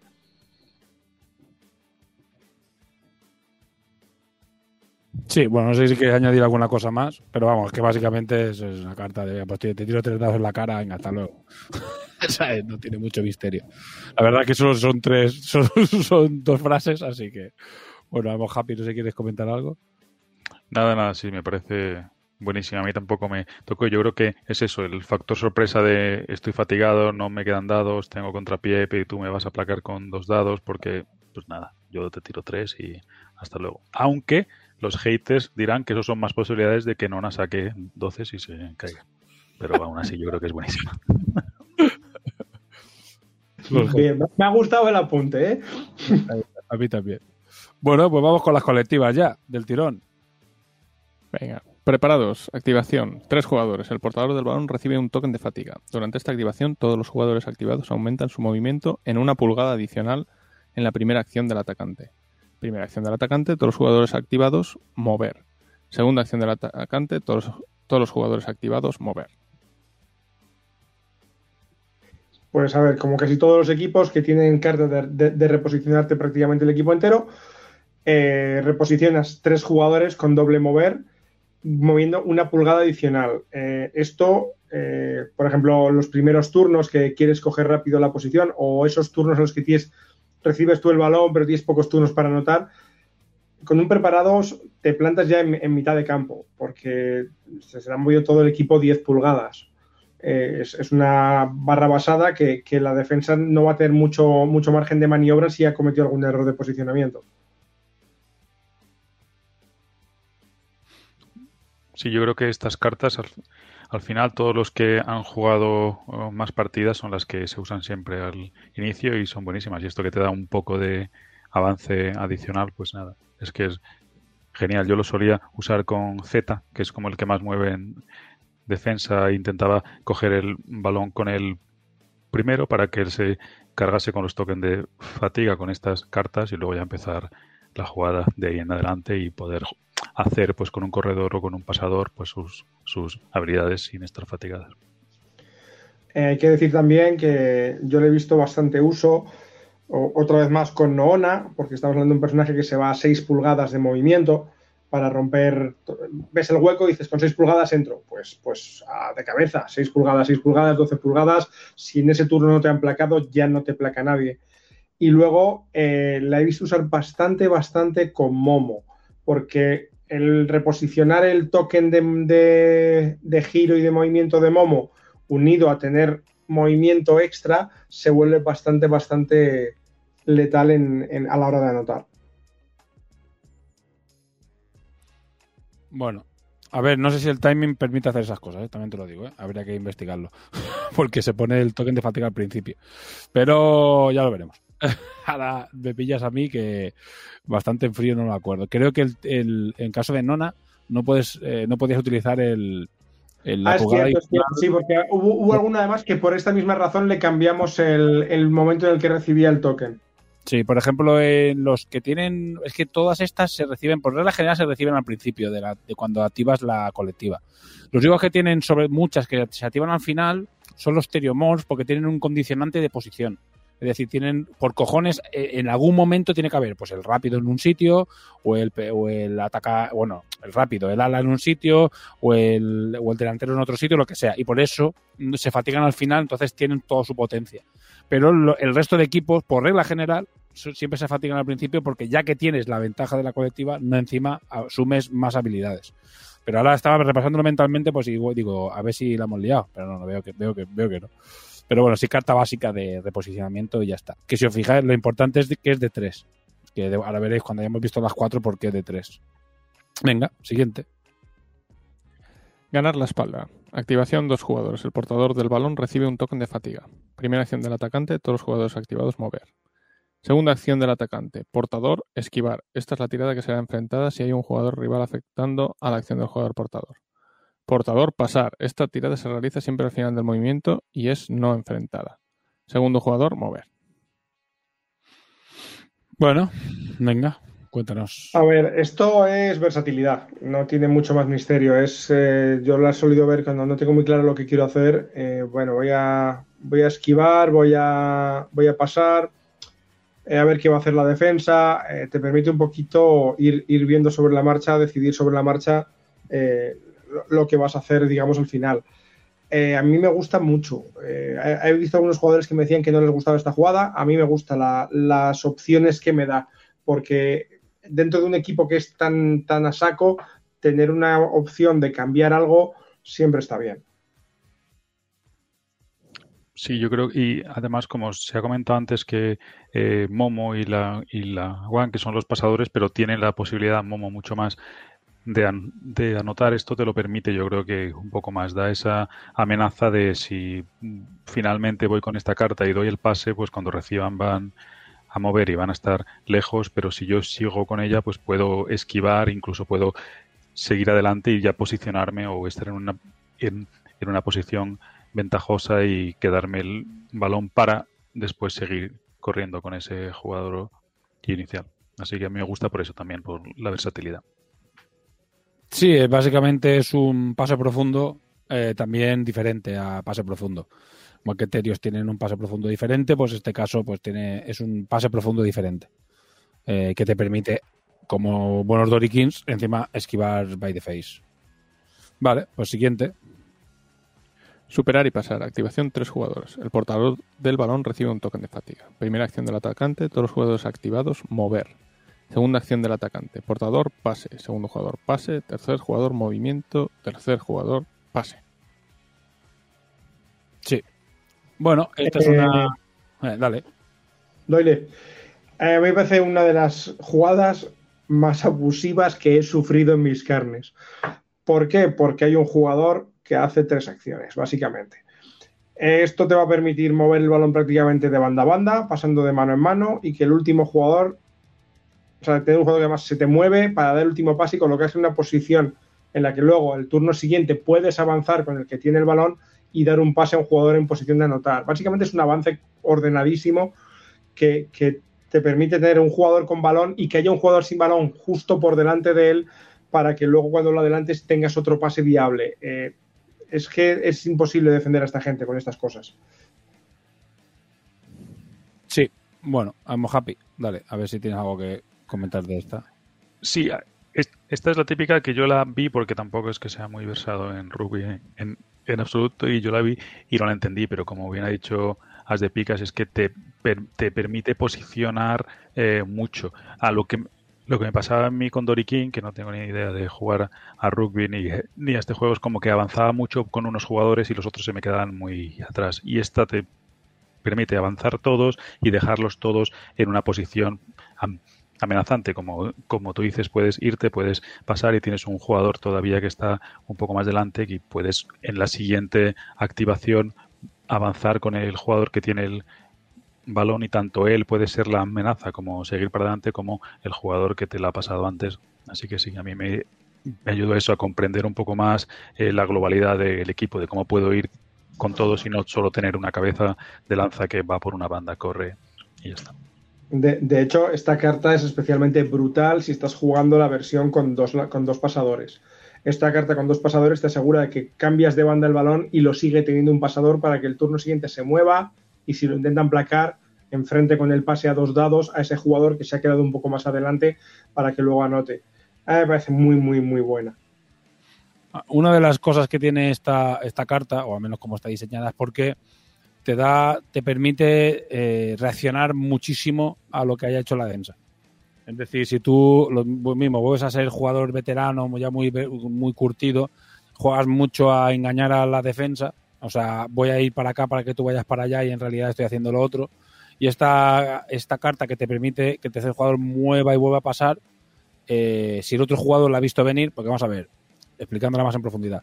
Tú cuando haces un- un- una jugada colectiva de tres, que Dorikins, digo, otra vez, tiene muchísimas jugadas de tres a su disposición, es el equipo que más jugadas de tres tiene, no sabes lo que vas a hacer. Y, el jugador Dorikin, cuando ya es muy perro viejo y muy veterano, puede jugar muchísimo con la psicología. Entonces, tú puedes jugar con la psicología de que te crees que te voy a hacer el pase a Kai, que es el tercer jugador, y la que estoy activando es la, la jugada de Kai, o una jugada de vuelva a mover, o cualquier otra, o, un, o un buscar el hueco, por ejemplo. Y en realidad lo que te estoy haciendo es colocártelo de una manera que el tercer jugador pueda mover y volver a pasar al primer jugador donde has dejado un hueco en defensa. Entonces, este tipo de cosas eh, eh, está diseñada también esta carta principalmente para eso, para que te permita eh, reaccionar muchísimo a la defensa del, a las defensas. Pero evidentemente es muy difícil de usar, como digo yo. Lo normal eh, es que bueno, pues que te permita prepararte para, te- para la siguiente jugada un poco mejor. Pero como puede ser un potencialmente mortal, es, es eh, bueno, como en principio es el uso monstruoso, que es ese en el que si has conseguido engañar al otro haciéndole creer que ibas a hacer una jugada y en realidad estás jugando esta y vuelves otra vez al inicio, puede haber dejado, haberte dejado el hueco gigante del mundo, ¿sabes? Y tú tranquilamente con la Laguan, que es el primer jugador, a la venga, a correr por el hueco que te han dejado. Así que hay una potencia ahí bastante, bastante fuerte en este, en este, en esta carta. Pero es difícil de usar. Y es una carta que se va a ver en otros, en otros equipos. Te lo digo ya porque es, eh, si os fijáis, es, no tiene un nombre tan específico como la que viene ahora, porque es una carta que va a estar eh, más en equipos de pase. Bueno, pues siguiente. Bueno, creo que ya comentamos en, en alguno de los programas que lo que, que lo que hace de verdad que Takure parezca parezca rugby son las, las jugadas colectivas, estas, las cartas, porque para representar el rugby eh, fielmente, pues todos los jugadores tienen que estar moviéndose así de manera coordinada. Bueno, Kai. Activación, tres jugadores. Uno de- debe ser el jugador delantero. Primera acción del atacante, todos los jugadores activados mover. Segunda acción del atacante, el portador pase. Segundo jugador pase. El jugador delantero, si en este punto es el portador del balón, puede mover realizando un mover con más 2 pulgadas y apartando rivales como si del jugador activo se tratase. Si el jugador delantero ha realizado esta última acción, recibe un token de fatiga.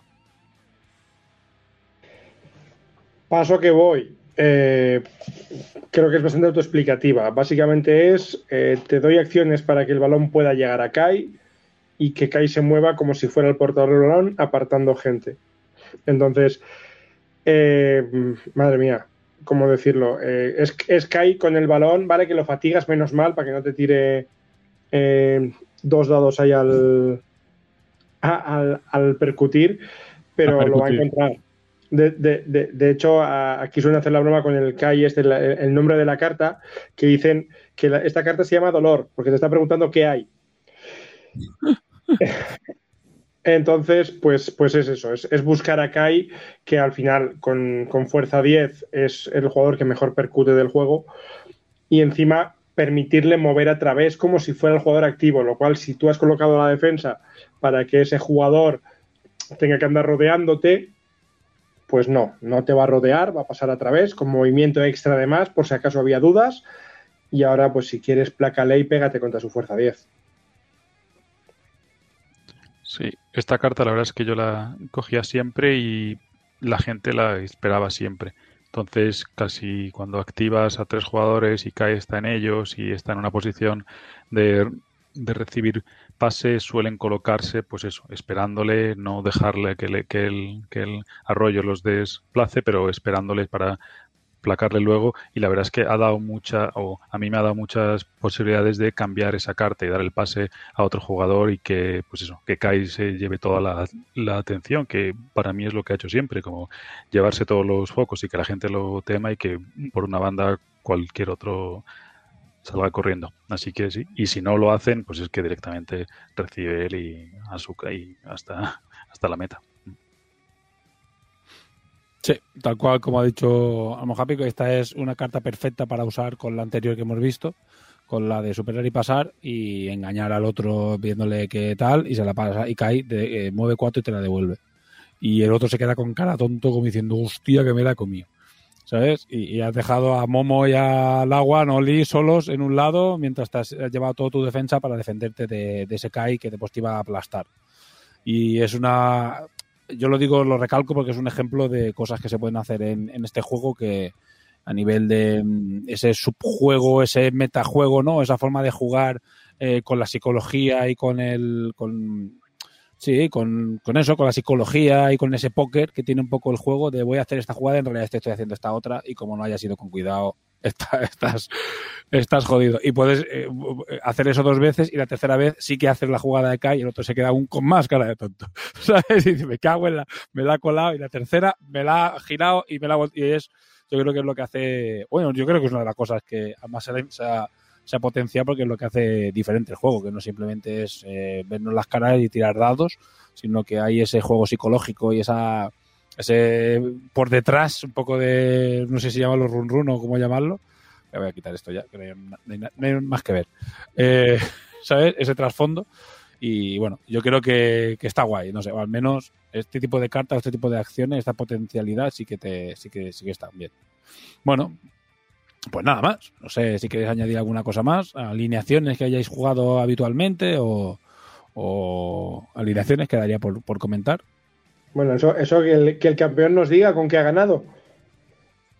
Yo me siento fatal porque es que soy bastante malo en este juego. Creo que gané por suerte pura porque no se me lesionó ningún jugador en ningún partido.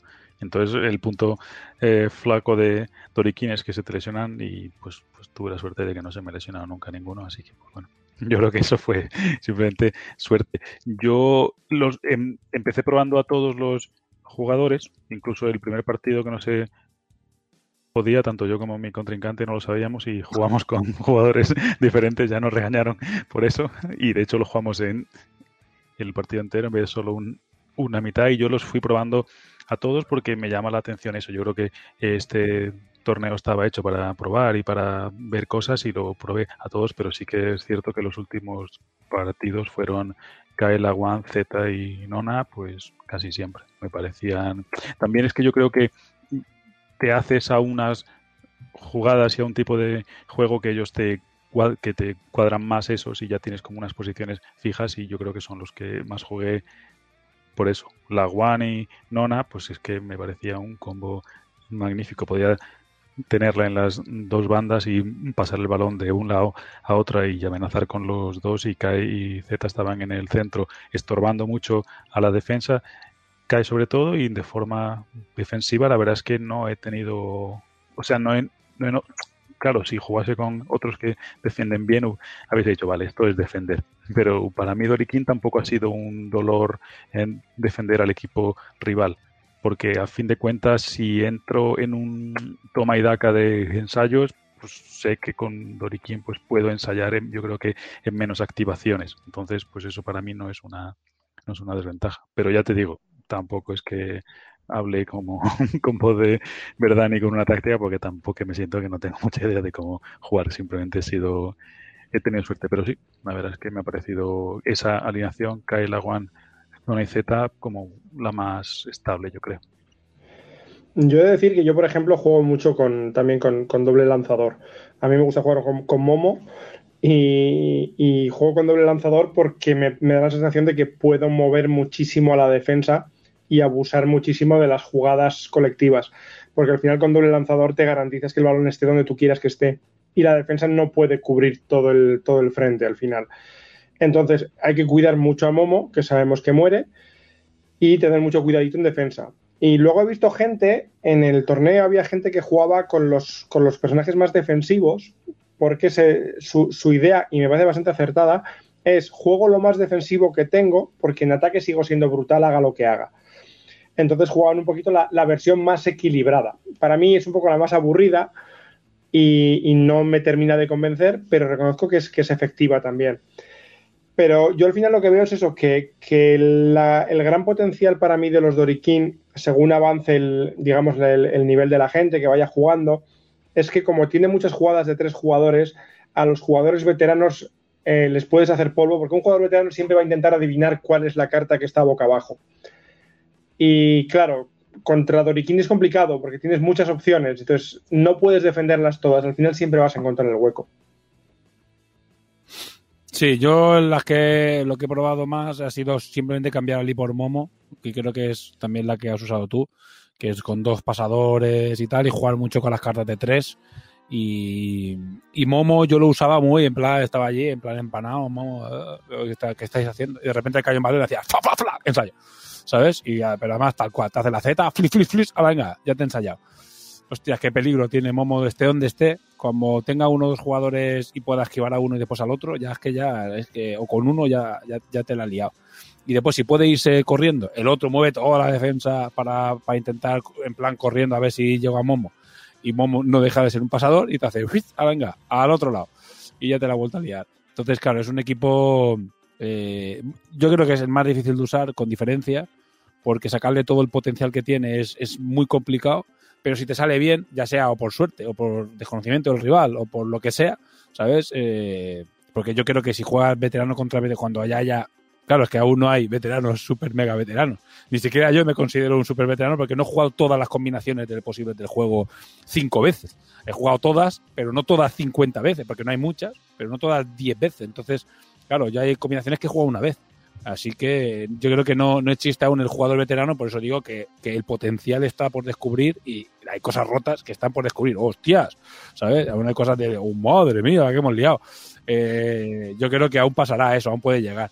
Así que eh, hay que ver hasta dónde llega todo esto. Yo sigo pensando que, que Doriquín es un equipo que en manos de un novato, enfrente de un veterano, el veterano es que no va- eh, lo va a pasar muy mal porque el veterano intentará plagar con Momo y el veterano ahora sí, ¿sabes? Estará ahí frotando las manos. O intentará el otro atacar con Lee y dirá al otro en algún momento concreto y, y- y se va a estrellar contra un muro de defensa que lo va a machacar o va a atacar y no va a poder defender nada. En cambio, en manos de un veterano, yo creo que veterano contra veterano, el que lleve Doriquín tiene muchas armas a su, a su disposición para hacerle muy difícil la vida al otro veterano. Pero está por descubrir. Yo voy a hacer un par de apuntes. Uno para los jugadores de Doriquín que quieran jugar a Momo. Hemos hablado muchas veces de la opción que existe de dar el pase, cuando te van a placar, dar el pase antes del placaje, de forma que te comes el placaje, asumes el placaje soltando el balón. Con Doriquín no existe esta opción. No quieres que te plaquen sin enfrentar, porque, eh, quiero decir, es, Momo muere. O sea, implosiona, se convierte en una especie de tatuaje nuevo en la barriga del Yokozuna y no, no quieres eso. Entonces, con Doriquín el pase, o hay que mover muy fino para evitar ese placaje, y si te has equivocado y te han placado, enfrenta con el pase. No sueltes el pase antes, porque es, es sacrificar un personaje que en la segunda parte no vas a tener ya. Por contra, mis queridos jugadores Yamato, fr- fr- frente japonés, si jugáis contra un Doriquín, la clave no es defenderles, es atacarles, obligarles a que tengan que placar, percutir siempre que haya ocasión. Nada de mover el balón, buscar la esquina, no, por todo el centro. ¿Dónde está Momo? Por ahí. Que plaquen, que plaquen todas las veces que haga falta. Percutir, percutir hasta que no haya un mañana y hasta que estén todos bien muertos, que es la única forma de defenderlos. Otra, otra manera que eh, herencia del rugby real, cuando tienes un equipo de gente que no sabe pasar muy bien el balón, como era nuestro caso, o que estamos todos muy fondones y nos costaba mucho, y jugamos contra equipos muy ágiles, muy rápidos y tal y cual, era un poco lo que dices de picas, es eh, ten tú la posesión. Oye, pues ya me quitarás el balón, ¿sabes? Yo sé que cuando me lo quitan van a correr y, y me van a ensayar. Pues lo tengo yo. Pues ataco, ataco, ataco, ataco, lento, ataque lento, ataque lento, ataque lento, va, muevo el balón para no fatigarme. En este caso, cuando Takure, pues muevo el balón a otro, que ataque otro, que se, que, se canse él, antes de cansarse vuelves a pasar el balón y que lo- y desgastas a, es decir, el balón que lo tengas tú. Porque si lo va a tener Doriquín, Doriquín va a hacer flip, flip, flip, flip, ensayo. Y vas a tener que correr tú y vas a tener que ir tú a remolque y cuando tú tengas que estar muy obligado a ensayar, lo vas a pasar peor. Entonces lo suyo es mantener el balón todo lo posible. Eh, si ensayas, claro, defender es muy complicado y ¿qué tal ensayado? Bueno, mira, estoy empatado. Pues otra vez, sigo atacando y forzar el que yo ensaye en el último momento y que Doriquín se quede sin tiempo. Es triste, pero, pero es una manera de jugar contra Doriquín cuando tienes un equipo que, que a lo mejor tu equipo por configuración o por estilo de juego sea un, un estilo de juego hiperdefensivo, pero contra Doriquín no te funcione, que puede pasarte, ¿no? Que juegues muy a defensivo, pero contra Doriquín tiene armas muy poderosas de atacar y dices, bueno, pues me dedico a yo, yo mantengo más posesión y ya voy a hacer que los chavales se cansen. Ya tendré mi turno de defensa para descansar porque estos tíos me van a hacer así y no voy a poder hacer nada, así que ya descansaré. Yo he de decir que he probado la configuración totalmente defensiva de Yamato contra Dorikin y te siguen anotando. no puedes pararlos. Entonces, al final dices, cuando yo ataco es cuando tengo que hacerles daño para que luego cuando ellos quieran atacar, que decir, sin una pierna no corren. Sí. No, no, es lo que quiero decir. Aunque tenga la, da igual lo, bien que defiendas, que seguramente te cuelen un ensayo o dos. Así que la mejor manera es que te cuelen los mínimos. ¿Cómo te cuelen los mínimos? Que no toquen el balón. Esa es. Que es la mejor manera. Eh, hay que aprender a jugar con eso. Y después, una cosa que habéis dicho del tema de, de cuando se acostumbra a jugar de una manera o de otra, que cuando ya hayamos jugado mucho y la gente ya, ya veas cómo está qué, qué estilo de juego tiene. Ya verás un tío que te pondrá los Dorikin con Nona, no sé qué, no sé cuántos, y ya sabrás que más o menos va a usar estas cartas, estas cartas, y entonces puedes jugar contra ello. Porque saber eh, qué cosas te va a hacer hace que el defensor tenga mucha ventaja también. Por eso, cuanto más se juegue aquí, es que por eso digo, hago tanto recalco en el tema de los veteranos. Cuanto más se juegue, más tal, el juego, la importancia del jugador es vital, o sea, es mucho más que la suerte. Porque tú puedes tener muy mala suerte y está claro que al final todo es un juego de dados. Pero aquí es muy importante el cómo juegas, cuándo juegas, qué jugada haces, cómo la haces, si sabes qué jugada te ha hecho, si, te, si, te, si le pillas las, los intentos de, de hacerte la pirula y se los pillas o no se los pilla, todo ese tipo de cosas son, son realmente importantes y cambian mucho el devenir del juego. Almos. Yo quiero decir que en los dos monográficos anteriores al final se ha hablado mucho de estrategias, cómo usar el equipo y en este se está, se está hablando de estrategias de cómo vencer a Dorikin. Me parece horrible por vuestra parte, pero bueno, ya sufriré una derrota cuando me toque. Porque ahora ya todo el mundo sabe lo que hay que hacer, pues bueno, ya está. Ya. No, también hablamos de... ya, también, también lo dijimos. Sí que el, el, problema que tiene Dorikin en ese aspecto es que es un equipo que en ataque es que no tienes ningún problema, es que en ataque tienes 100 opciones de ataque, o sea, es fácil atacar con Dorikin porque es un equipo totalmente de ataque. Habría que explicar cómo defender con Dorikin, pero es que defender con Dorikin es, muy difícil, entonces es lo que hablamos, es colocas en el centro a Kai eh, para que su rango, que ya lo hemos comentado, su rango a 3 llegue al máximo y con Z, pues al que se escape de la línea de 3, eh, lo metes allí, pero claro, es que realmente es muy difícil defender con Dorikin. Sí, yo, creo que la defensa con Dorikin siempre intentas centrar un poquito a los dos con más fuerza, un poquito para que Kai sea el personaje que meta presión, porque realmente Kai llegar a placar con él es muy, muy difícil por su velocidad, pero con esa presión a tres pulgadas, entonces lo pones en el centro, obligas a, balancear hacia un lado el ataque del equipo contrario con Kai que está presionando, que está poniendo ese, negativito que parece que no, pero molesta. Y en segunda línea, digamos, en todo el centro, pones a Z, que es el que tiene que realmente con su movimiento 4 cerrar y llegar a aplacar.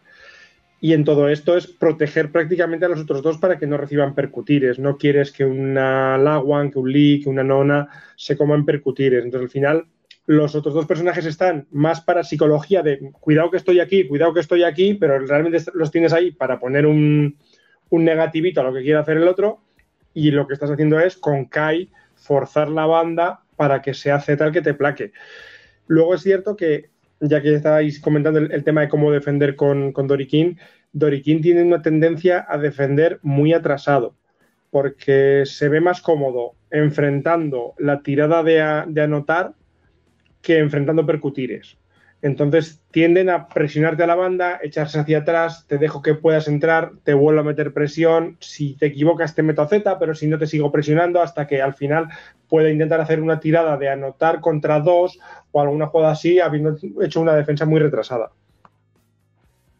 Sí, yo creo que eso al menos principalmente es lo que yo pensaba, dejarles correr, o sea, no esperarles atrás, pero sí irlos retrasando, pero no enfrentarme a ellos hasta que no tengan algo de fatiga. Si los que tienen embestida no pueden usar dos dados y uno contra uno, bueno, aunque las estadísticas sean un poco más altas, pero no es tan brutal como el otro está usando dos dados y tú solo uno. O sea que yo sí que he eso, tiene, tiene, tiene toda la razón, que es ralentizar ralentizar y cuando llega a la línea de, ensayo, pues intentar pararles como sea y si no, pues eso, sumar negativos y, y rezar al dios de los motores.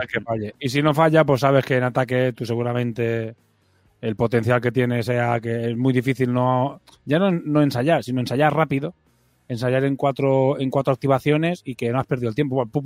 te vuelvo a ensayar, ya vuelves a atacar tú y yo tengo tiempo de descansar, esperarte detrás y, volver a rezar a que falles el ensayo. Entonces hay mucha estrategia ahí posible. Yo, una cosa que me han hecho muchos jugadores de Orikin aquí en, en mi zona es eh, juegan mucho a declarar, eh, interceptar pases. De esta forma te están obligando todo el rato a que tengas que avanzar con el jugador de balón y no puedes estar haciendo pase para irte a la otra banda. Entonces lo que haces es te pongo acá y en el medio, te voy empujando hacia la banda, siempre con un jugador declarando intercepto pase, intercepto pase, intercepto pase, para que tú no pases. Y cuando te quedas sin espacio en la banda, entonces ya sí es cuando te cierran con Z. Pero al final es eso, los otros dos personajes lo que están es para molestar o dar un menos uno o, declarar un interceptar pase, no para interceptarlo en sí, sino para que no lo ves y obligarte a, a ladearte hacia la banda. Sí, te- es que te, toca- te tocan maneras. O sea, cuando juegas con un equipo eh, tan concreto y con un estilo tan diferente a los otros dos, que son equipos más, más estandarizados, es decir, más equilibrados, pues te toca inventarte historias raras y adaptarte mucho a, a- a tu rival, al equipo de tu rival y a cómo juega tu rival. Que claro, en un torneo, imagínate un tor- en el mundial, llegarás, te sentarás delante de un señor y dirás, ¿a qué cojones juega este tío? Porque claro, nadie se conoce, nadie sabe a qué juega, nadie tiene un estilo, seguramente nadie tenga un estilo de juego definido, entonces aquello será un cacao, pero dentro de muchos torneos, sobre todo cua- esto es, tiene, es más importante eh, en los torneos de, o se verá más reflejado cuando juguéis torneos en casa, con, en vuestras ligas y vuestras ligas habituales o torneos habituales con la gente que conocéis de vuestra comunidad. Y ahí es cuando se da cuenta de, hostia, voy a jugar contra Manolo. Hostia, es que Manolo siempre me juega a los Doriquín, o me juega a Teriomorph, me hace esta alineación y cuando coge esta alineación coge esta jugada, esta otra jugada, esta tal, esta cual y esta cual. Y a ver, efectivamente. Ya, ya lo ves venir, ¿sabes? Porque cuando, bueno, también depende del modo de, modo de torneo, si te permite cambiar jugadores, si no, si tal. Eso, eso ya, eso dependerá de muchas cosas. Pero ahí tomará mucha más importancia. Cuando llegues al mundial, esto va a ser un esto va a ser la cosa más random del universo. O sea, ¿a qué jugaste, tío? ¿Qué llevas? Llevo esto y esto. Perfecto, ¿sabes? Nadie se va a acordar, nadie tendrá tanta experiencia como para saber, ah, que ha puesto a, a Nona y a Momo porque seguramente hará estas tres jugadas encadenadas para que tal, no sé qué. Nah, nah, esto ahora mismo, ahora mismo es a ver si quien pueda. Por eso digo que nosotros tampoco podemos. Si ha puesto a Nona y a Momo, defender no creo que sea su estrategia. No, será dejarte pasar y esperarte al final para ponerte un menos tres y, y hacer así. Mm, A ver si falla. ¿Sabes? Esa va a ser su estrategia. Eh, pero bueno, es lo que digo. No, ya, ya lo veremos cuando, cuando llegue el momento en cómo, cómo funciona el mundial y cómo funciona la- el nivel competitivo y cuando lo que digo, cuando se ha hecho mil partidos, eh, qué, es lo que, qué cosas se tienen que ajustar y qué cosas tienen que añadir y quitar. Y bueno, para eso es una primera edición y para eso es un juego competitivo. que Un juego competitivo lo ideal es que esté vivo, porque incluso juegos en tercera y cuarta edición eh, siguen teniendo unas FAG kilométricas y teniendo que retocar 50.000 cosas. eh, y es bastante normal que, cuando juegas competitivo es que es otro, es otro, es otro escalón que jugar en casa en un juego cerrado y es, es muy diferente. ¿Sabes? De una cosa a otra, porque aparecen magias, aparecen cosas que no esperabas. cosas que, que no podías ni soñar que se pudieran hacer y de repente dices, hostias, eh, tío, ¿qué cojones has hecho? ¿Sabes? Poco. Ah, es que resulta que esta jugada es imbatible. A- a- con este equipo hago esta jugada y tengo un, seten- un 85,3% de acertar siempre un ensayo. Y dices, hostia, a ver. Y dices, no, pues eh, es verdad, pues venga. Eh, fuck, nerfeo.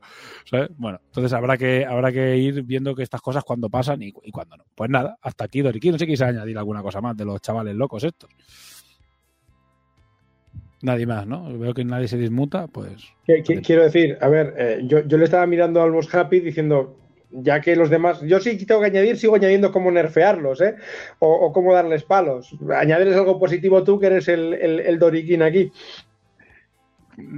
Ya te digo, es que yo he experimentado con ellos mucho y tampoco creo que sea un gran eh, experto en ellos. Yo es eso, yo principalmente es eh, en la defensa esperar mucho, eh, irles frenando sin placar nada, simplemente bloqueando movi- movi- movimiento y, y- amenazando como que voy a placar para que él no pueda hacer un, un movimiento en- entero y que se vayan cargando de, de token de fatiga. Entonces, cuando ellos tienen que defender, también están fatigados y no pueden usar sus habilidades de placar que son tan, tan superiores contra, contra mí, porque si no, pues me destrozan y ya está.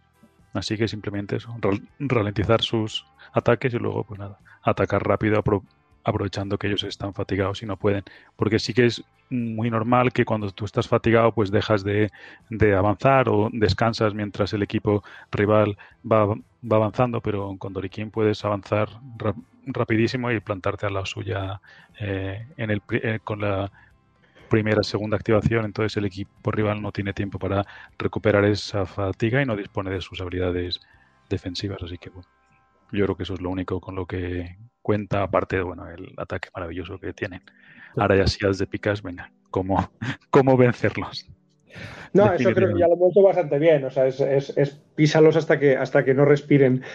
Pero no, no, iba, iba a hacer una, una, pequeña llamada. Gente que vayáis a venir al, al Mundial. Eh, aquí hoy sabemos Happy, que no es un buen jugador, él pasaba por allí, es el campeón del mundo ahora mismo porque pasaba por allí y dijo, ya que estoy gano. No os fiéis una mierda que es jugador de Oriquín y luego cuando os meta el 3-0 vais a llorar todos, que tiene cara de simpático y nombre de simpático, pero os va a crujir. Bueno, eh, yo vi la final, la final está colgada. Eh, no sé si está en Takure o en hora crítica, ahora no me acuerdo pero está subida y la podéis pisar, son tres horas y a ver, al final fue espectacular, me parece, me parece que fue un reflejo de todo lo que se puede hacer. Y tanto Charlie como Charlie como Almo Happy hicieron una final espectacular. Y Charlie, eh, o sea, y Almo Happy está aquí ahora, sí, sí. Ay, que yo es que pasaba por aquí, jugué, pero jugué de puta madre. Y, y yo creo que la diferencia. Muy, muy, muy bonito ese partido. y la diferencia con Pollito, con Charlie, fue que Almo Happy da la sensación que yo creo que lo comento, que tenían más claro lo que iba a hacer en, ese, en el momento, más clara cómo, cómo estaba jugando. Pues hago esto, hago esto, se lo paso aquí, hago papá. Y, y dio esa sensación, al menos de que, oye, yo tengo claro que esto me funciona y es lo que estoy haciendo. Charlie no lo vio venir y de ahí vino sobre todo el último ensayo, el, el ensayo de oro. Al menos que yo recuerde, recuerdo que dije, le va a hacer esto y no la de venir, no la de venir y la lío parda igual que yo con Charlie, cuando metió el ensayo que después Amo Happy ensayó, o sea, empató en el último momento y forzó el ensayo de oro, yo con Charlie digo, e-, era para decirle, además creo que lo comento, digo, pero contemporiza, no ataques. O sea, que vengan ellos a aplacarte si está ganando 3-2.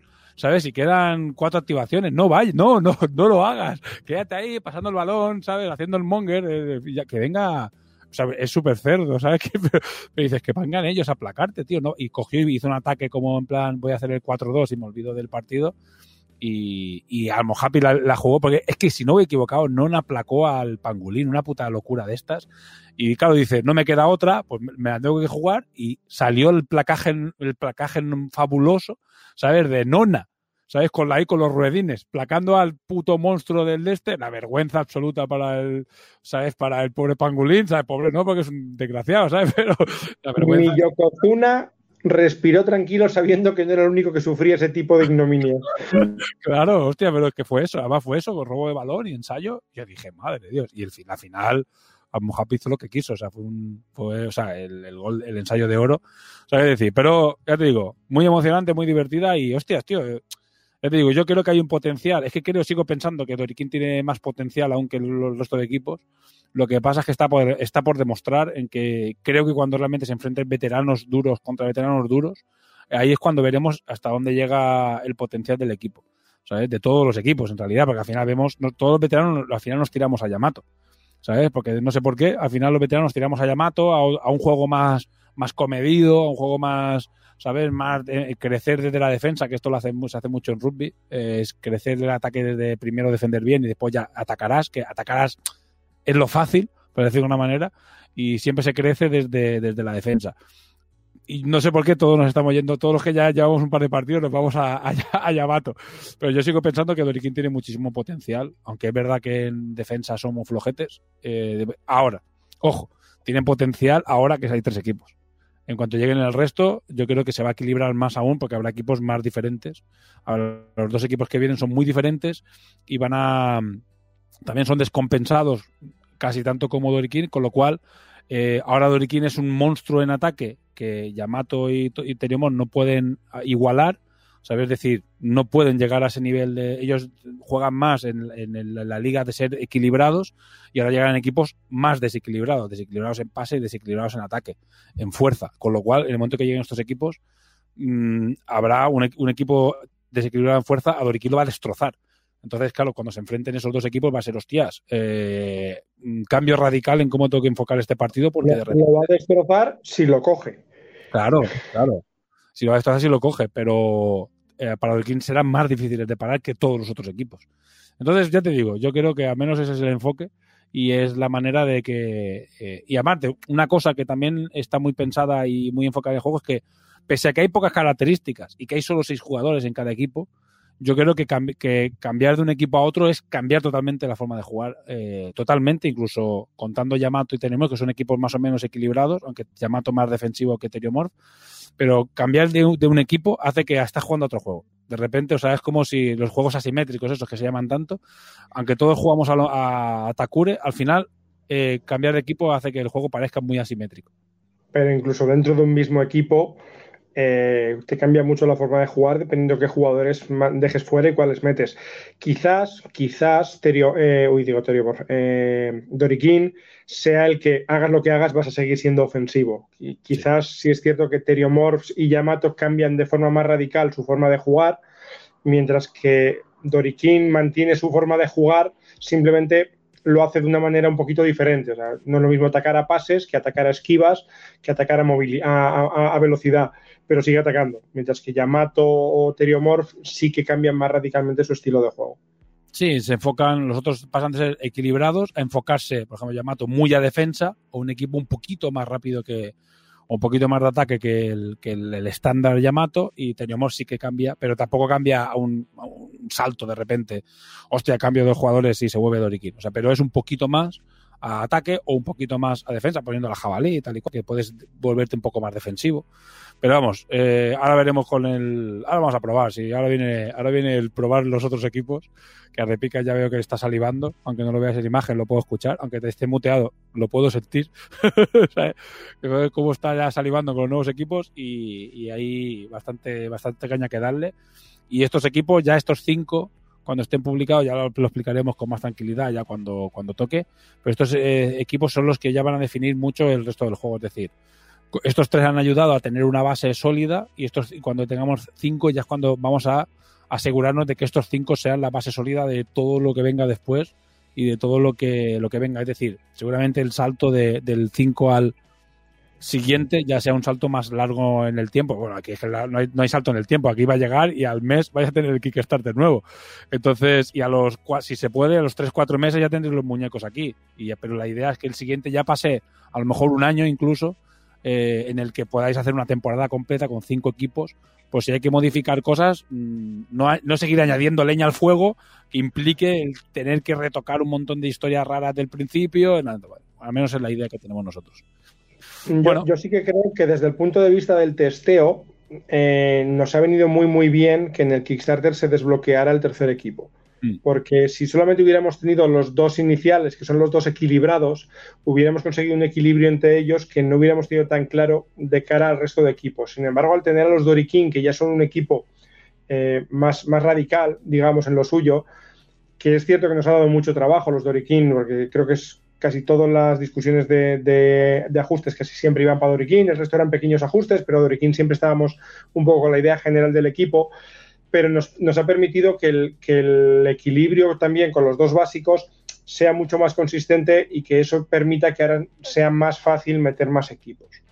Ahora sabemos cómo hacer un equipo desequilibrado sin, destru sin, destru sin dejar mal a los, a los, a los básicos.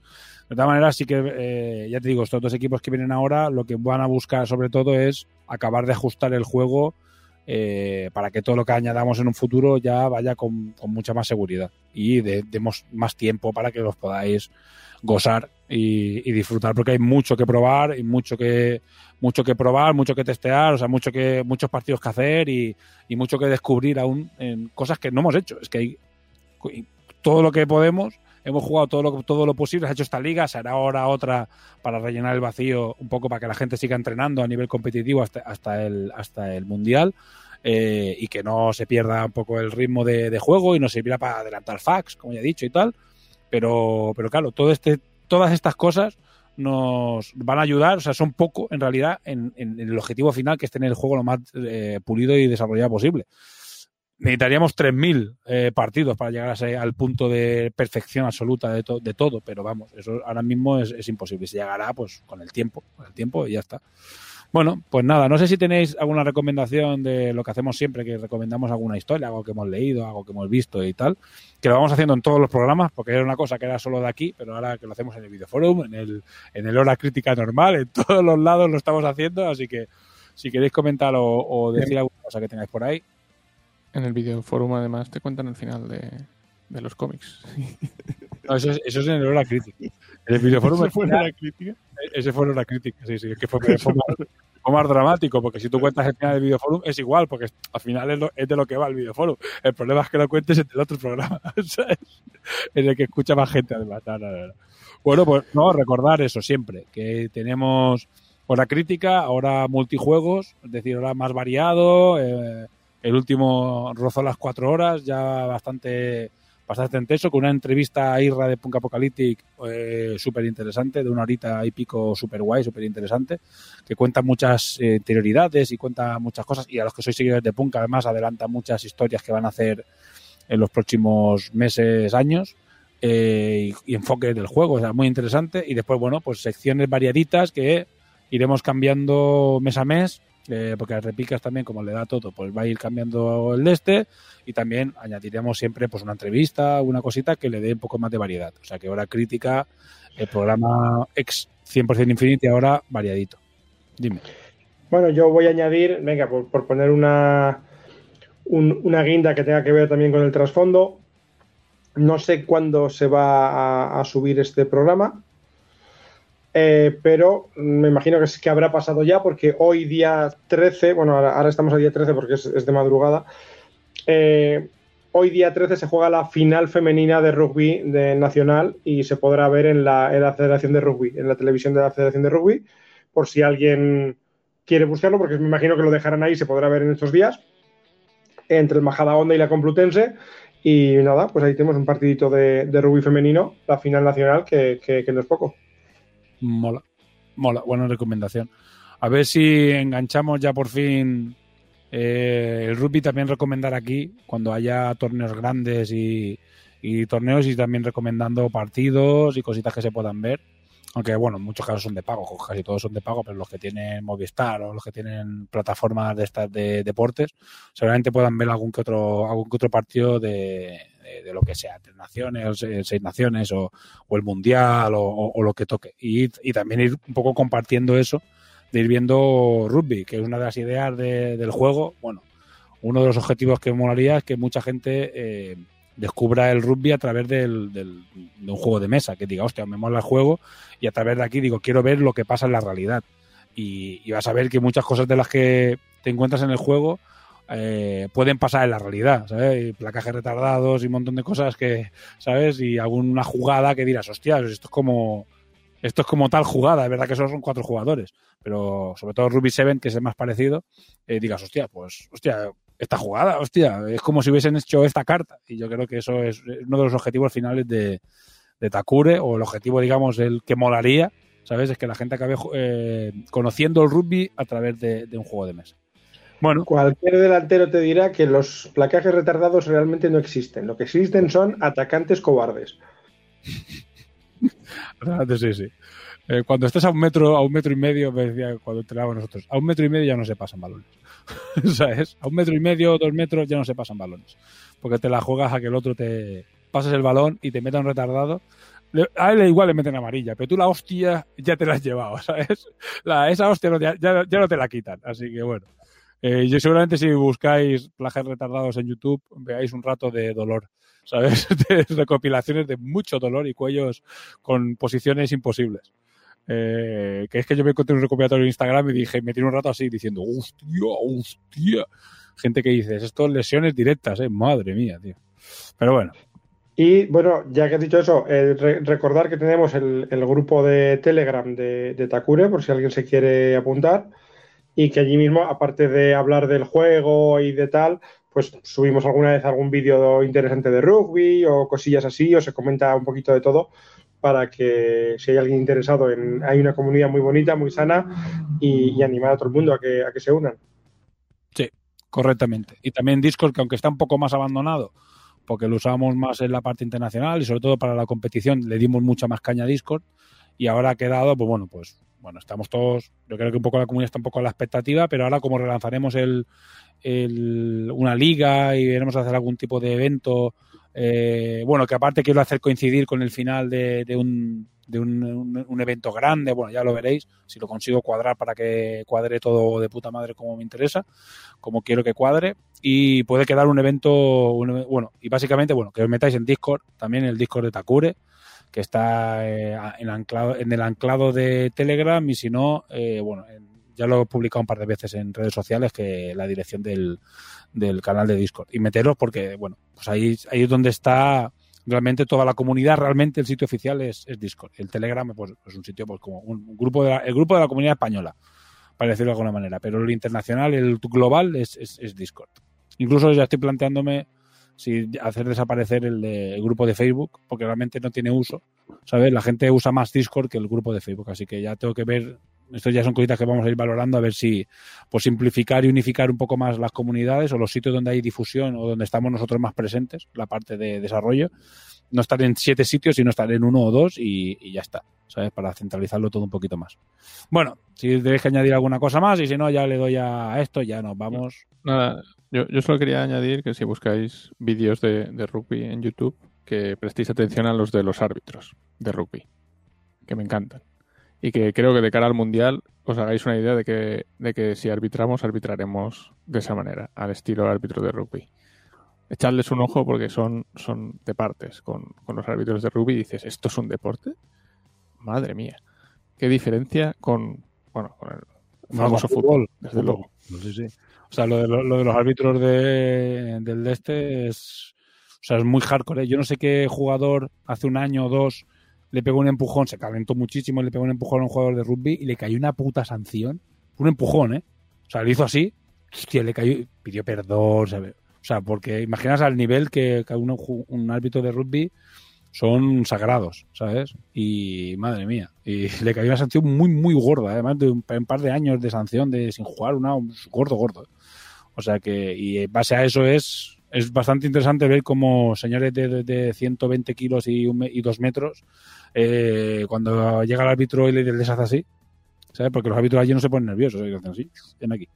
¿sabes? Y le, le, le, echan la chapa, ves como el, el, tío de dos metros con unos hombros así, un cuello de un toro, hace así. Como así, señor. señor. Perdón, señor, señor. Sí, sí, sí. Yo esto lo he visto, ya lo he visto en vivo, ¿eh? Sí, sí. Así debería ser siempre. Y cuando ves el fútbol, ¿sabes? Dices, joder, macho, tío. Qué lamentable es esto. Bueno, pues, pues nada. Venga, no vamos a meternos tampoco mucho con eso, pero yo creo que incluso los futboleros están de acuerdo de que hay, hay cosas que se ven en los árbitros que es un poco lamentable. Bueno, pues nada, pues muchas gracias por estar aquí. Vamos a despedirnos ya. Diel Dien. Está Hasta la próxima. A las de picas. Muerte a Doriquín. al, al Morhappy. Muchas gracias. Hasta luego. Gracias a ti por estar aquí y venir un rato, bueno, un rato, ¿eh? dos, tres horicas ricas, ¿eh? que nos hemos tirado aquí dando la turra de, de Doriquín y contando nuestras movidas. Pero bueno, muchas gracias por pasarte, enhorabuena por el, por el, bueno, por la consecución del campeonato de, de ese primer, eh, primera liga oficial y de momento eh, puedes ir hoy con tu camiseta de I am the World Champion, ¿sabes? Al menos hasta el próximo y después el próximo ya volverá a haber un reset y hasta el mundial, que entonces el del mundial sí que se va a tirar un año, eh, ¿sabes? Eh, con la camiseta. Pero bueno, eh, otro incentivo para que vengáis y que gane el mundial, pues un año de. Porque eso sí que es el mundial, ¿sabes? Después las otras ligas sean ligas tal, pero el mundial es el mundial. Así que bueno, hasta entonces, pues vamos happy, el winner. Así que bueno, nos vemos en el próximo programa de Radio Coron City, el mes que viene, el de julio. Y de momento, pues tenéis eh, videoforum, eh, hora crítica y más que, más que entretenimiento de sobras. Así que nos vemos en el próximo programa.